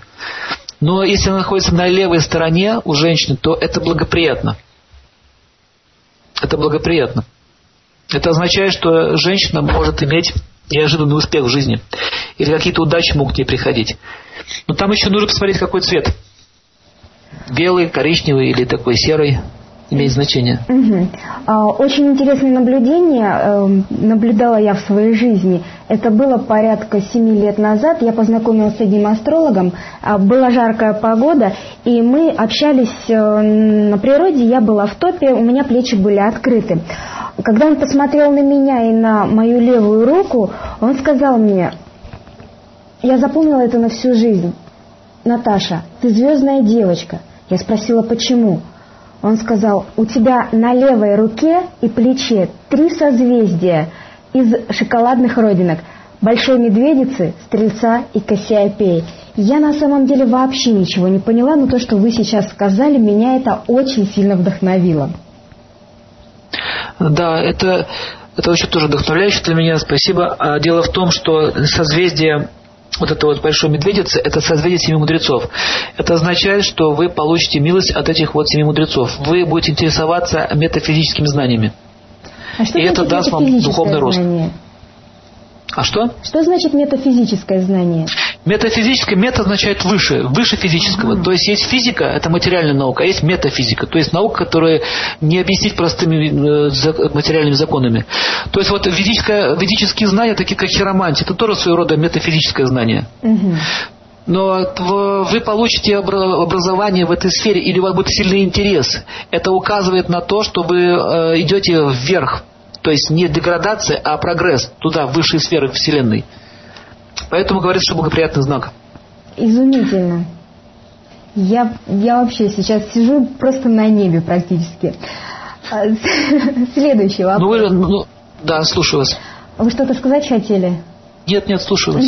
Следующий вопрос. Уважаемый Сергей Владимирович, в чем, на ваш взгляд, заключается преимущество европейского образования и как много поклонников вед и ведической хиромантии в Западной Европе? Вопрос Арина прислала. Очень хороший вопрос. А, Европейская Европа достигла очень больших результатов в материальном прогрессе, в науке и во всех сферах жизни. Это факт. Поэтому мы не должны сейчас сравнивать как бы Индию, э, Веды с Европой. В Европе есть свои плюсы. И они очень ценны. А в, на Востоке есть э, много духовности, и по большому счету они друг другу нужны. Это таков путь, э, путь развития этих, этих, этих разных миров Европы и Востока. Например, как сказал однажды мудрец Шила Прабхупада, такую вещь, что Запад, к сожалению, слепой, а Восток хромой. То есть на Востоке не развита экономика, не развита как бы практич, практичность материальная. А на Западе, к сожалению, возникла духовная деградация. Поэтому эти две культуры должны объединяться вместе. Тогда будет все очень научно, красиво и эстетично. То есть ни в коем случае я и хочу сказать, что европейское образование какое-то заниженное. Там очень много хорошего есть. Например, они очень серьезно разложили научно хиромантию и ведические науки. Есть даже целый музей э, принца Уэльского, который э, систематизировал и спас ведическую науку и э, ее как бы сделали доступной всем людям. Например, благодаря ведических, ведических наук э, Виманика Шастры был изобретен англичанами самолет. То есть, смотрите, это все описано. Индусы не смогли это сделать.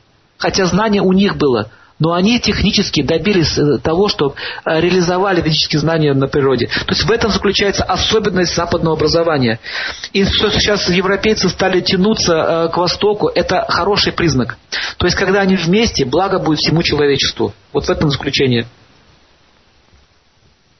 Замечательно. На текущий момент сейчас я посмотрю, есть ли у нас еще вопрос – а, так, есть. Здравствуйте.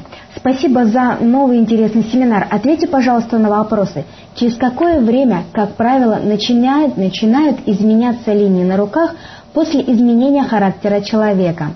И второй вопрос. К поддержке каких полубогов обращаются хироманты, приступая к изучению или только толкованию? Сейчас я вам вопрос скину в скайп. А, линии чаще всего начинают меняться, ну, не меньше трех месяцев или полгода. Вообще это у всех по-разному. Вот нет такой вот четкой закономерности. Но то, что они меняются, это однозначно. Я, в частности, на свои руки смотрю, я вижу, что когда какие-то у меня реализации глубокие в жизни приходят, у меня начинают меняться линии. А, линии меняются, еще раз повторяю, только через глубокую реализацию, когда человек серьезно начинает осмысливать какие-то факторы своей жизни.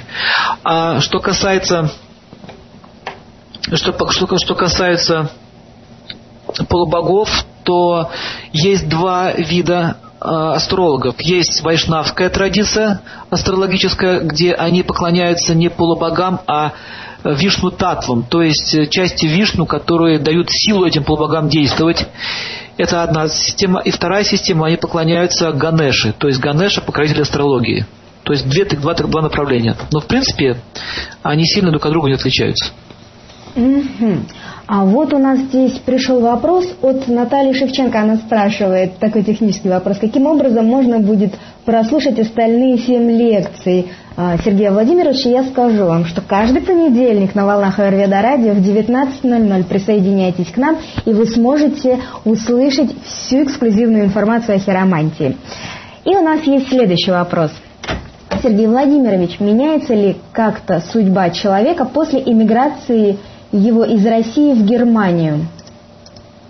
Да, это, это и есть давья. Вот то, что мы с вами говорили. Переехать в другую страну невозможно без милости планет. А, смотрите, что происходит при миграции. Вы это подтвердите в вашей жизни. Сначала вот когда вы здесь жили в России, у вас не было таких мыслей сюда уехать. Потом, через какое-то время, внутри такая мысль появляется, что вам тяжело. Появляется депрессия, нет желания здесь оставаться, пропадает вкус к этой жизни, к общению, к связям, то есть пропадает вкус к этой культуре, то есть э, возникает сильное желание уйти в другую сферу. Это означает, что планета так действует на ваше тонкое тело. То есть вы должны пожать карму в другой стране. Смотрите, я не говорю, что Россия плохая страна, что здесь плохо. Просто меняется ваш вкус. Вот, например, у меня есть очень сильный вкус развит к востоку, к Индии. И я сейчас начинаю работать с, этим, с этой страной. Все больше и больше. И когда человек вкус меняет, обычно возникает иммиграция. Это можно даже без гороскопа понять. Он просто очень сильно хочет туда. Есть люди, которые хотят понаслаждаться там, а есть люди, которые хотят именно вот поменять культуру. И вот это означает дави, момент судьбы. Чаще всего э, люди, переезжая в развитую страну, э, они материально лучше начинают жить. Хотя карма бывает смешана. Кому-то не сразу дается легко жить, кому-то э, тяжело, потом легче. То есть у всех по-разному. Но ответ таков. Да, это момент судьбы.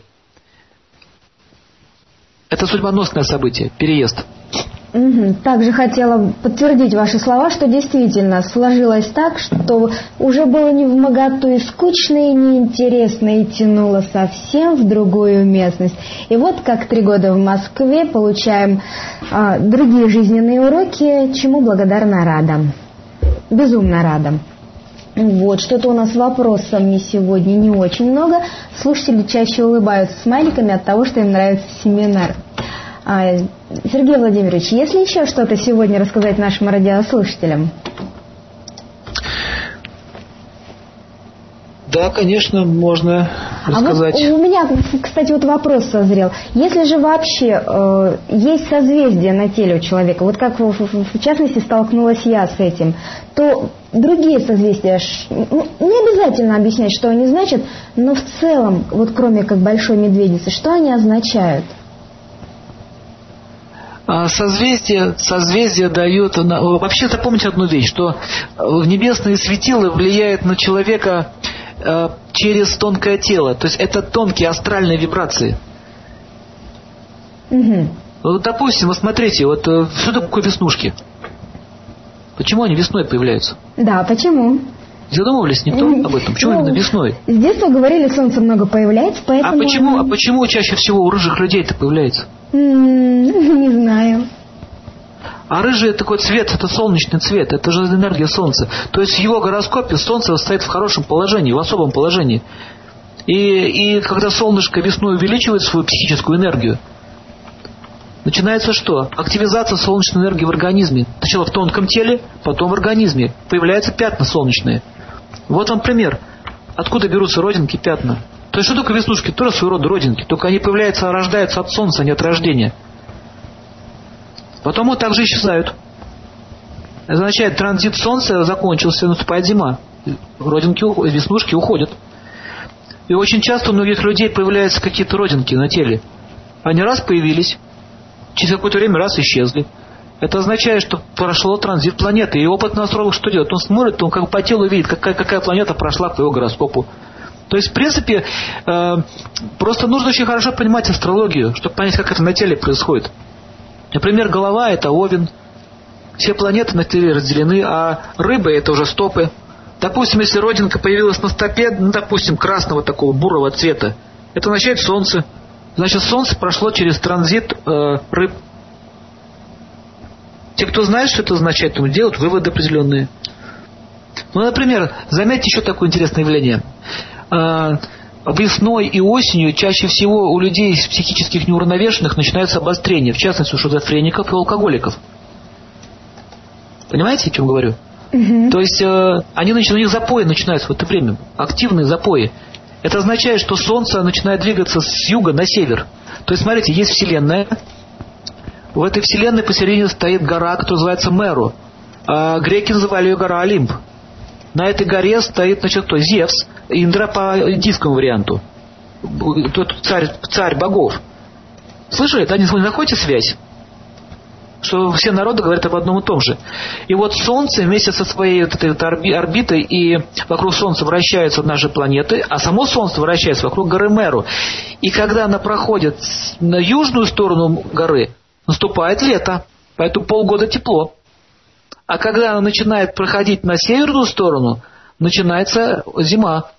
И вот этот стык перехода вот этих вот планет, точнее Солнца, с севера на юг, с юга на север, так называемые сезонные переходы, у многих людей начинается дисбаланс психический. Это означает, что его гороскопе, гороскоп не очень хорош.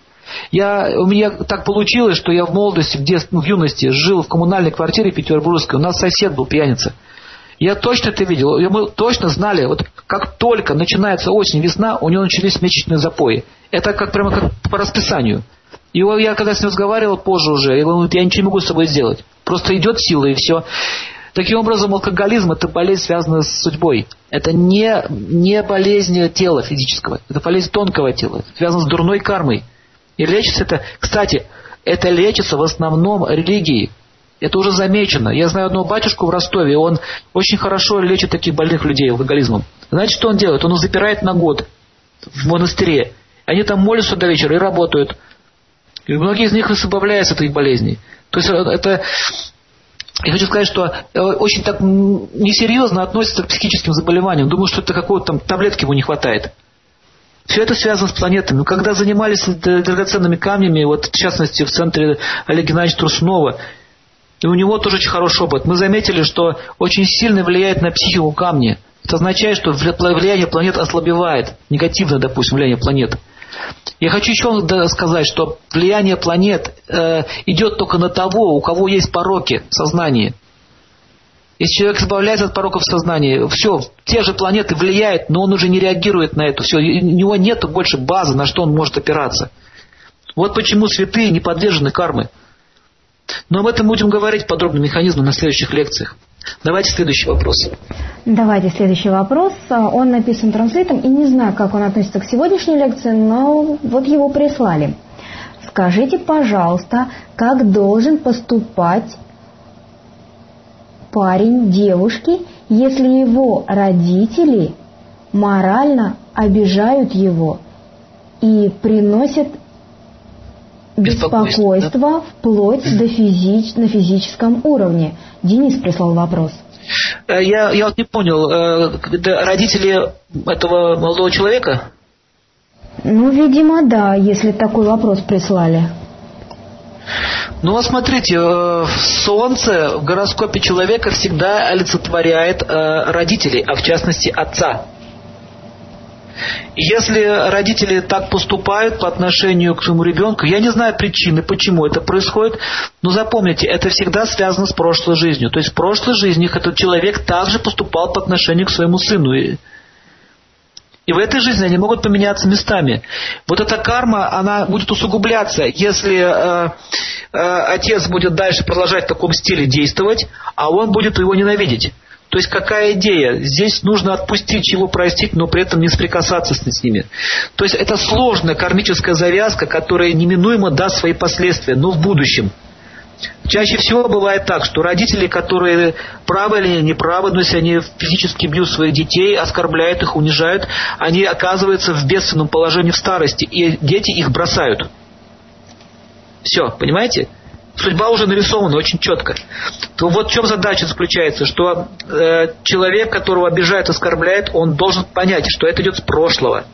Но это не означает, что он должен терпеть это все. Нужно грамотно разводить эту ситуацию. Есть несколько вариантов. Первый вариант – просто разъехаться, не жить в одном месте. Это первый вариант. Второй вариант – это попытаться объяснить отцу, что так не надо больше делать. Но ни в коем случае не уступать вот этой вот драке, в разборке, в оскорблении отца, потому что карма будет еще больше усугубляться. Лучше всего разойтись и заниматься собой. Придет время, а, все потом разрулится, станет на место. То есть, смотрите, тупиковая карма, она сама себя может изжить. В этом мире есть э, шесть вариантов развития. Э, рождение, все в этом мире рождается, растет, существует, расцветает, увядает, умирает. Любая проблема или какая-то кармическая реакция, она рождается, растет, существует, процветает, увядает и исчезает. Поэтому некоторые проблемы, которые нельзя решить, их нужно решить технически. То есть они не понимают друг друга, слушать друг друга не хотят, нужно просто физически разойтись.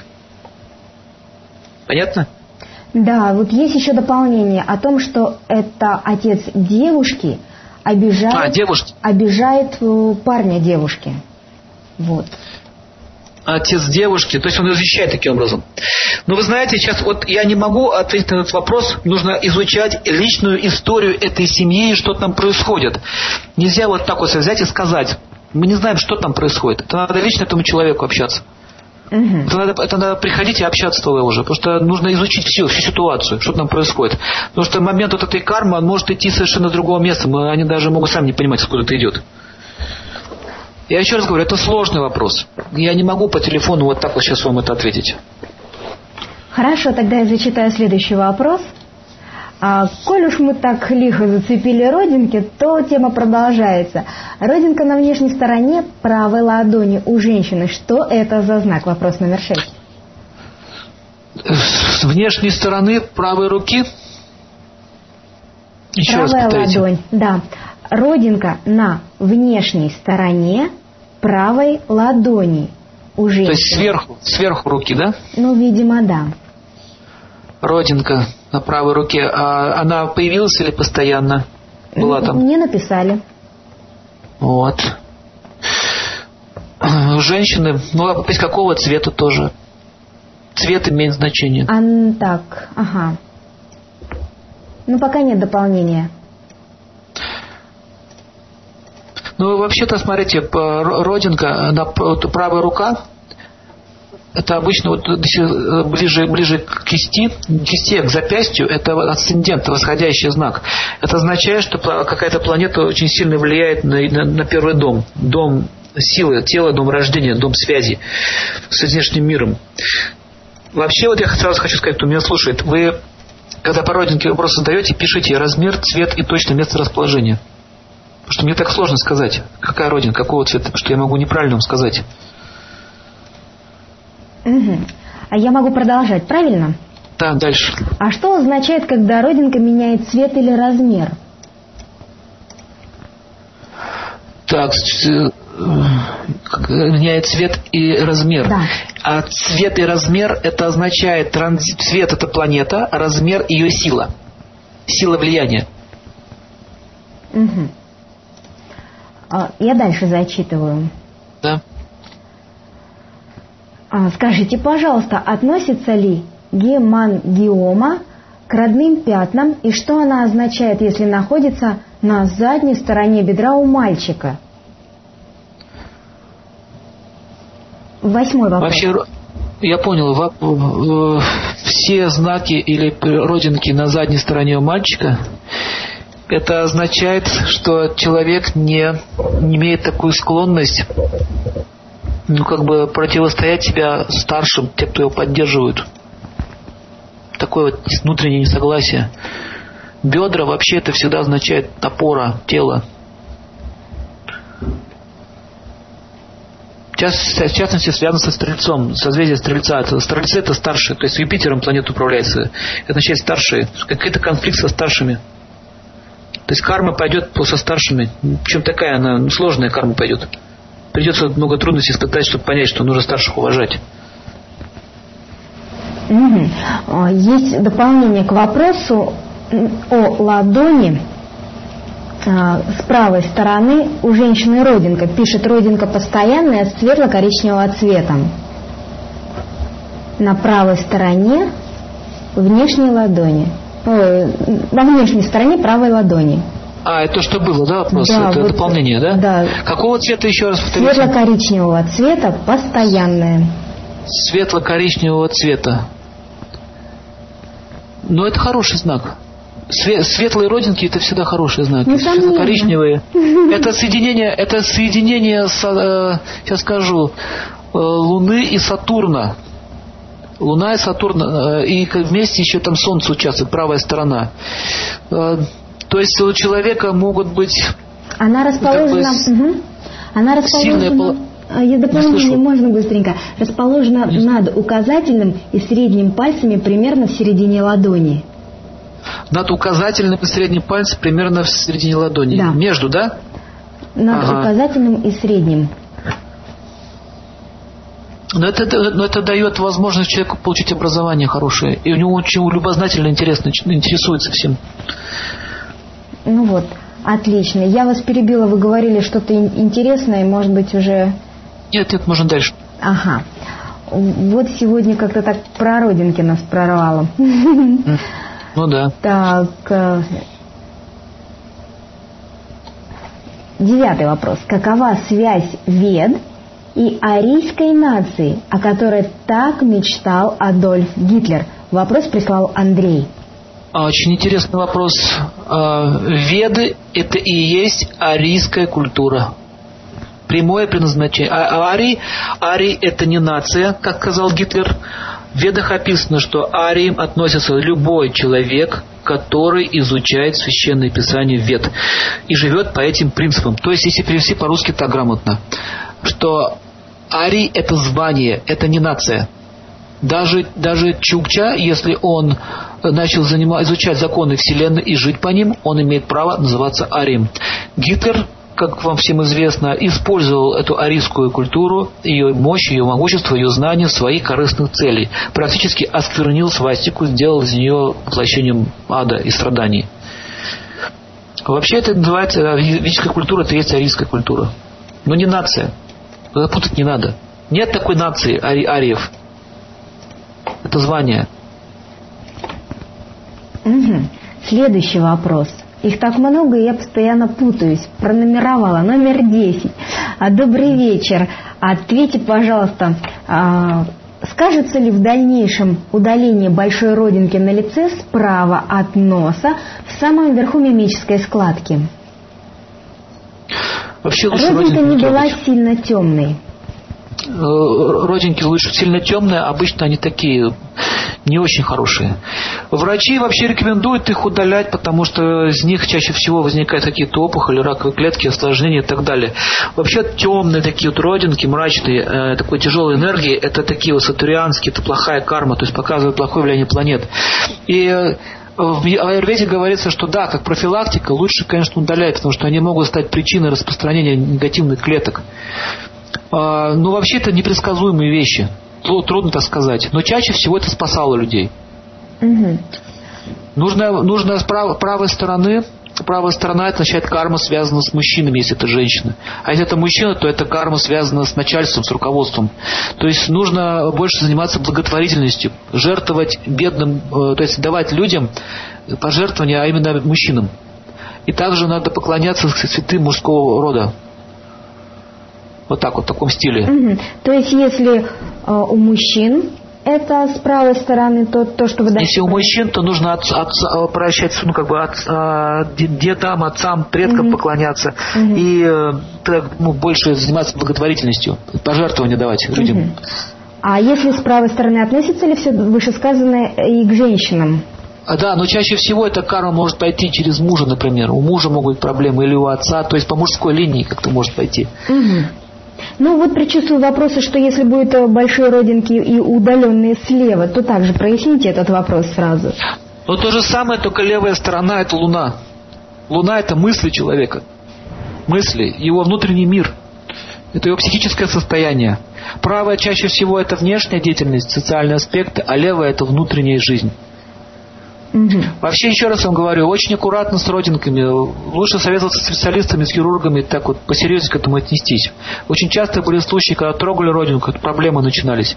Но больше случаев, когда проблемы, наоборот, как бы сбегались. То есть это надо, э, этот вопрос нужно решать уже у опытных врачей. Они берут анализ, э, клетку, смотрят, что там такое.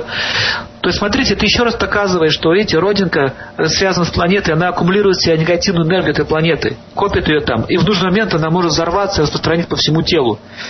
Поэтому, с точки зрения медицины, конечно, такие родинки лучше удалять. Но под наблюдением опытного врача. Ага. Хорошо, тогда следующий вопрос. Влияют ли татуировки на судьбу человека? Понял. А сами татуировки на судьбу человека не влияют, а это уже на него повлияла судьба, что он взял себе сделал татуировку. Вообще хочу сказать, что вот это портить свое тело и делать татуировки, это э, планета Раху делает такие вещи. Мы будем проходить качество этой планеты. Это не очень благоприятная планета, она дает беспокойство, неприятности в жизни сам факт, что вот прокалывать себе там губы, нос, там вот это все, и уродовать свое тело, э, татуировки всякие различные делать, это не очень благоприятно, означает, что сильное влияние раху. Лучше всего этого не делать. Следующий вопрос тогда зачитаю. Какие есть параллельные названия для науки о линиях на руке в Индии или других древних культурах? Ну, Адигранта, Потом есть э, Кришная наука. То есть а, много есть названий. Равана Самхита есть такое название. А это все одно и то же название одной и той же э, науки, только на разных языках мира. Я сейчас не могу все это вспомнить, но я знаю, что они... Вот хиромантия это тоже название той же самой науки, только по-гречески. Дерматоглифика тоже современное название, уже все наше название. Дерматоглифика. Даже не хиромантия. Хотя изучают то же самое. Но там еще они медицинский аспект больше берут. хорошо, я зачитаю на текущий момент последний вопрос, может быть, еще будут. Что символизирует родинка, находящаяся практически в центре лба? лба? А родинка небольшая, коричневого цвета. Значит, центр лба – это Сатурн. Родинка э, указывает на то, что Сатурн будет сильно влиять на этого человека. Э, центр лба также еще центр дхармы, поэтому сюда индусы красные точки и бинди ставят, и полосы такие красные. Означает, я живу по закону дхармы. Это означает, что человек в прошлой жизни э, имеет долги под дхарме, и сейчас в этой жизни он будет поставлен в это положение, и положение такое, где ему придется выполнять свою дхарму. В принципе, это неплохое положение. Это указывает, что ему придется много работать над собой. Угу. То есть в целом, если родинки расположены как-то вот по центру человека, если смотреть э, перпендикулярно, то это вот вышесказанное как к этому Да, относится. да, да. То mm когда показывает место, то есть между лба это Сатурн, то есть мне придется больше работать с терпением, с выносливостью, с аскезами. Если родинка в центре груди, например, это уже знак вот, Луна. То есть э, это усидчивость и, и умиротворение. Если стоит родинка где-то посередине живота на солнечном сплетении, означает, ему придется работать в сфере социальной, в социальной сфере, усилия какие-то предпринимать. Если стоит, допустим, на половых органах, прям по центру, это означает, что ему придется как-то свою половую жизнь умеривать, то есть в этом сфере работать. То есть, смотрите, центр линия, центральная линия по телу всегда указывает на действие. Правая сторона всегда указывает на Солнце, на, на деятельность внешнюю. А нет, ты правильно сказал. Правая сторона это деятельность э, такая волевая, не волевая, а деятельность внешняя. А по центру это деятельность, связанная с волей человека, с внутренним его миром. А с левой стороны все указывает на его мысли. Поэтому родинка располагается на какой части тела, указывает, с какой планеты, в какой сфере им придется работать. Понятно? Mm-hmm, да, думаю, да. Следующий вопрос. Повторите, повторите, пожалуйста, автора рекомендуемой вами книги по хиромантии, а также ее название. Значит, самое доступное сейчас э, на русском языке английский э, автор это э, Вильям Бенхам. Бенхам. Бенхам.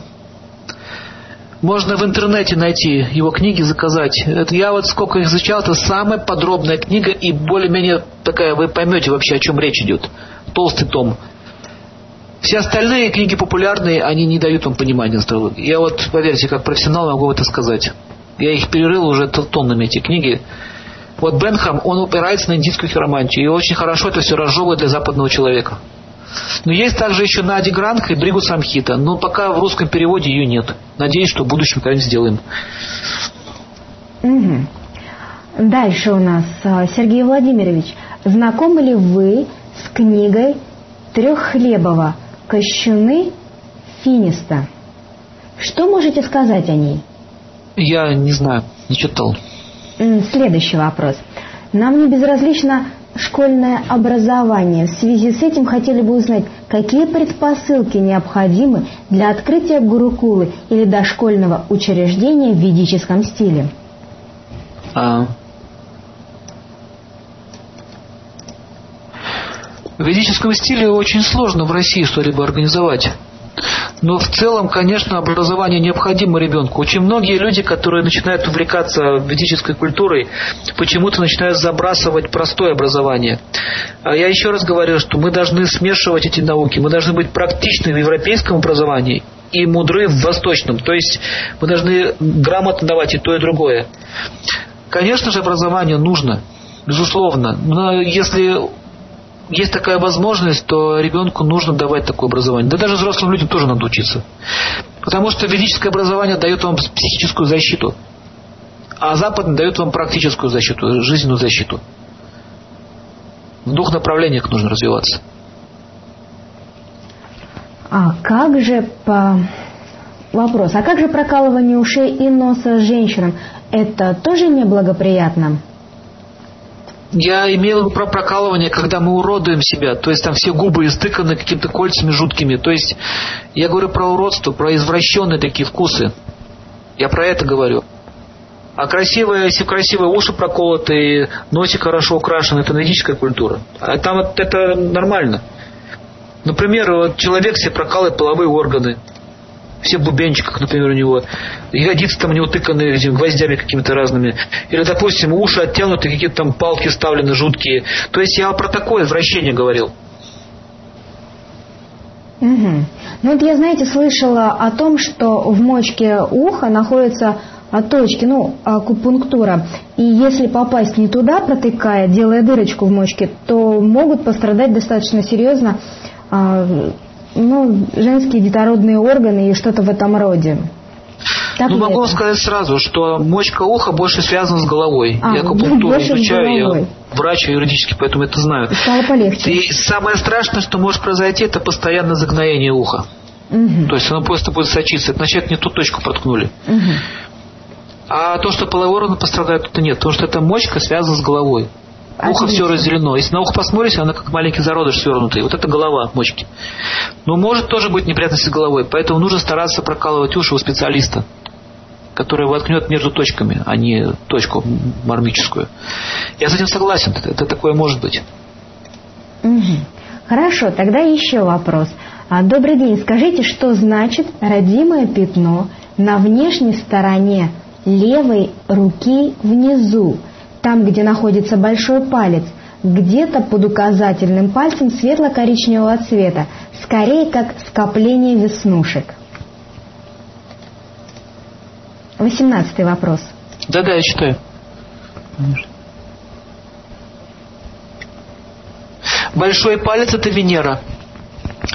А большое скопление, такие как коричневого цвета, скопление веснушек всегда указывает, что человек очень влюбчивый и, или любящий искусство, танцы, ну такой чувственный человек. Это, ну, это хороший знак, указывает на чувственную натуру.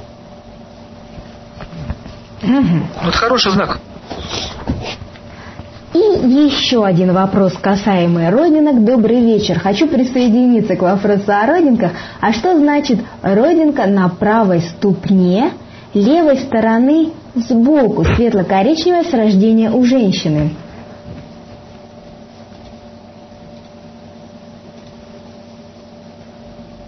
Светло-коричневые родинки, они хорошие родинки. Правая сторона, э, это тоже ну, для женщины свет связан с солнцем. Это означает, что у нее могут быть дети или какие-то друзья, которые ей принесут много радости, счастья. Это благоприятно. А вот еще мне на... А еще, извиняюсь, еще стопа, это еще мы говорили, помните, это же еще рыбы, это юпитерианский знак. Это означает, что она может следовать наставлениям, и у нее есть такая склонность слушаться и учиться. Это хороший знак. Это указывает на то, что человек будет мудрости набираться в жизни. Угу. Вот еще один вопрос пришел мне на почту. Я его обязательно вам сейчас перекину. Еще один вопрос об эмиграции. Так, а, должен ли человек жить на родине? Означает ли переезд за границу наработку плохой кармы? Ну, смотря куда переезжать. Если переехать, допустим, в Чечню, в Грозный, то это плохая карма. А если или в Афганистан куда-нибудь уехать, в Кабул, там, по песку с автоматом бегать, то это плохая карма. Я еще раз говорю, миграция, смотря в какую страну. Потому что страны тоже несут карму. Например, в Швейцарии очень хорошая карма на богатство. В Америке хорошая карма на бизнес, на развитие бизнеса. Э, в Англии хорошая карма на этику, на культуру. В Индии хорошая карма на духовную жизнь. То есть каждая страна несет предназначение. Поэтому в Индии нет такого стремления к богатству, у них другое предназначение страны. В России карма по Сатурну, здесь люди вырабатывают терпение в основном. Терпение и силу аскетизма. Поэтому, видите, весь, в каждой стране есть хорошие качества. Поэтому нужно понять, в какую страну человек движется. Тогда можно сказать, благоприятно для него это или нет. Но в целом это, это конечно же, судьба им движет, раз хочет, э, есть миграция. Вот, замечательный вопрос, я его сейчас вам копирую. А, человечек прислал. И вопрос такой, 21 у нас очень интересный. Начинаю зачитывать. Сергей Владимирович, спасибо великое за информативный эфир. Если не трудно, разъясните, пожалуйста, как развить решимость во владении ведическими и не только ведическими знаниями.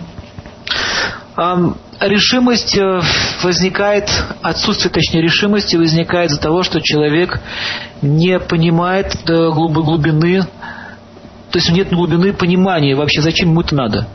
Я предлагаю вам следующее. Вам нужно выбрать тот материал, который вы можете реально использовать в жизни. И тогда его изучать. Потому что философия и знания, которые вы не сможете практически применить в жизни, это бесполезная трата времени. Например, в ведической культуре описывается взаимоотношения между мужчиной и женщиной. Или, допустим, как э, э, рожать детей. Вы должны понять, в какой сфере жизни у вас э, пробел, где, что вам не хватает. Если, допустим, вам не хватает, э, допустим, там каких-то материальных знаний, то нужно взять Адхарва Веду, Артхаведа точнее. Если вам не хватает счастья семейного, то нужно изучать э, Камашастры и так далее. То есть ведические писания очень обширные, вы не сможете всю жизнь потратить на то, чтобы все это изучить. Нужно выбрать. Это будет более практично. Как сказал Вьясадева, автор ведических писаний, литературного воплощения Всевышнего, он сказал такие слова. Философия, не примененная в жизни, бесполезная трата времени. Вот запомните, это правда. Пронаблюдайте своей жизнью, что вам больше всего надо. Это принесет вам эффект положительный. Вы будете счастливы. И вот у нас посыпалась череда вопросов, касаемых э, места жительства и кармы. Давайте, давайте поговорим.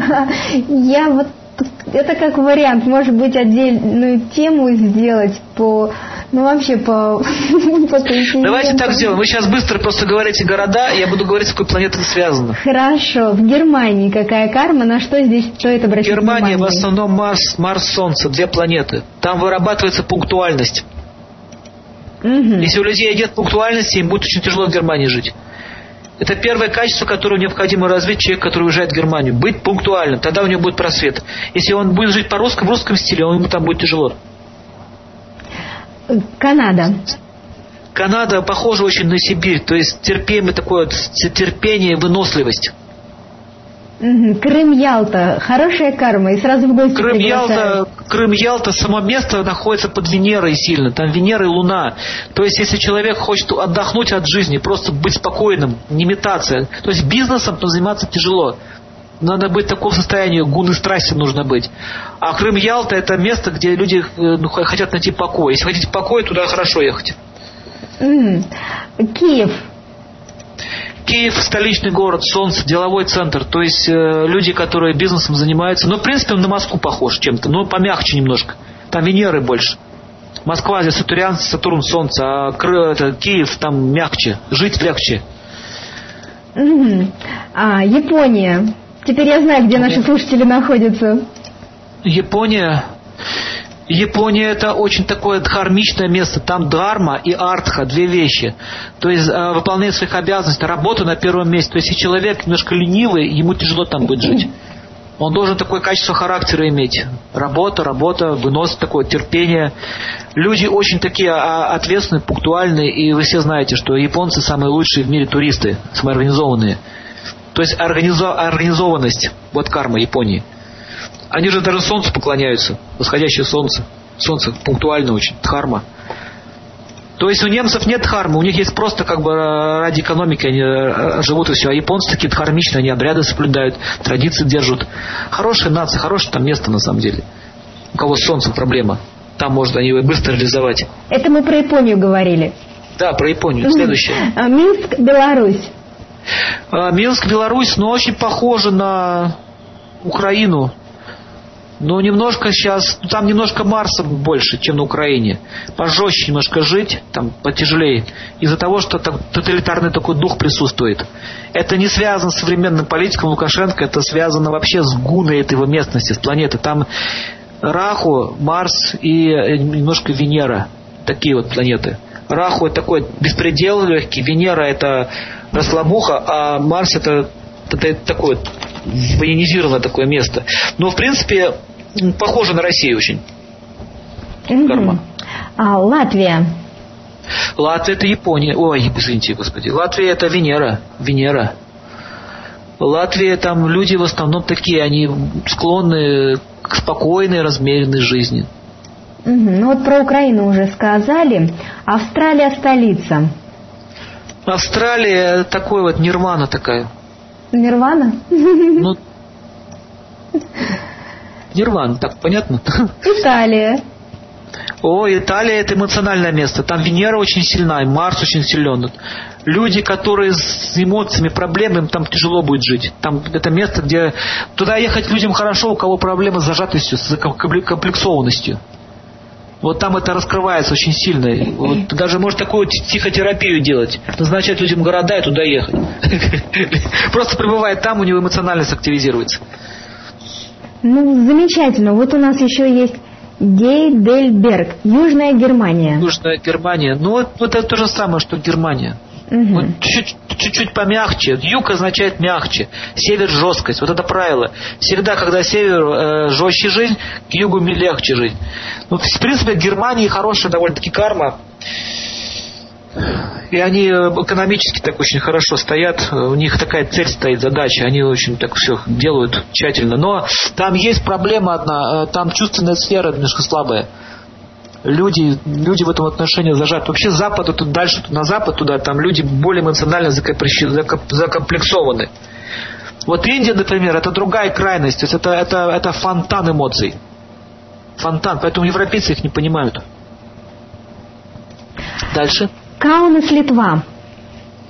Каунас это удивительный город. Вообще mm. из, из всей Прибалтики это такой город очень такой крас, красивый.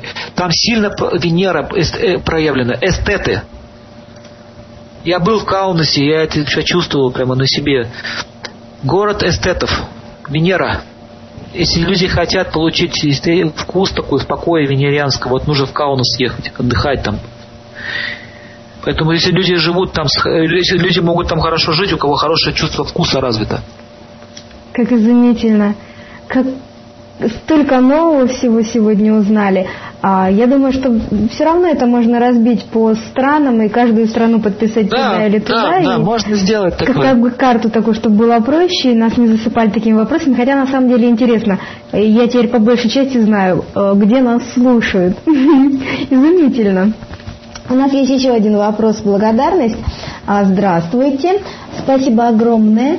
Вы мне напомнили то, что так интересно было в детстве. Заметила, что все родинки справа. На пятке внутри, на икре, под мышкой, на ладони, у большого пальца. Вот такое письмо нам прислал Сергей Иванов. Как-то прокомментируете? Ну, солнце, на Солнце было сильное влияние планет, звезд угу. по правой стороне. То есть это хорошие знаки, благоприятные. Замечательно. Ну вот на текущий момент вопросы исчерпаны. Я думаю, что даже и не просылайте пока больших радиослушателей, иначе мы эфир не закончим до утра. Интересного много, хорошо помаленьку. А то вот вы сядете в записи его прослушать и увидите, ой, да он же почти два часа, это ж как долго слушать. Ну, лучше по чуть-чуть. Час лекции, час э, ответы на вопросы голова не устанет, если слушать. А я сейчас благодарить буду вас, Сергей Владимирович. Мне безумно понравилась информация, я с таким сталкиваюсь впервые. А, вопросов дальше, я думаю, будет не меньше. И у меня лично, и у наших радиослушателей, поэтому вам великое спасибо и благословение на то, чтобы вы к нам пришли еще раз на волны Агерведа Радио. Хорошо, спасибо. Я желаю нашим слушателям счастья и успехов в жизни. До новых встреч. До свидания. До свидания. Уважаемые радиослушатели, замечательный, просто сказочный эфир был. Я просто счастлива от того, что я смогла на нем присутствовать. Но как бы по-другому и не получилось бы. Обязательно послушаю записи, потому что кое-какие моменты я пропустила, отвечая на письма некоторым радиослушателям. Но это не проблема, потому что вы тоже будете слушать а, в повторе и узнаете тоже много еще интересного. А на текущий момент эфира окончены. Вы продолжаете слушать Эрвида Радио. Оставайтесь, оставайтесь с нами. Я вас всех всех люблю. Аюрведа. Радио. Радио. Радио.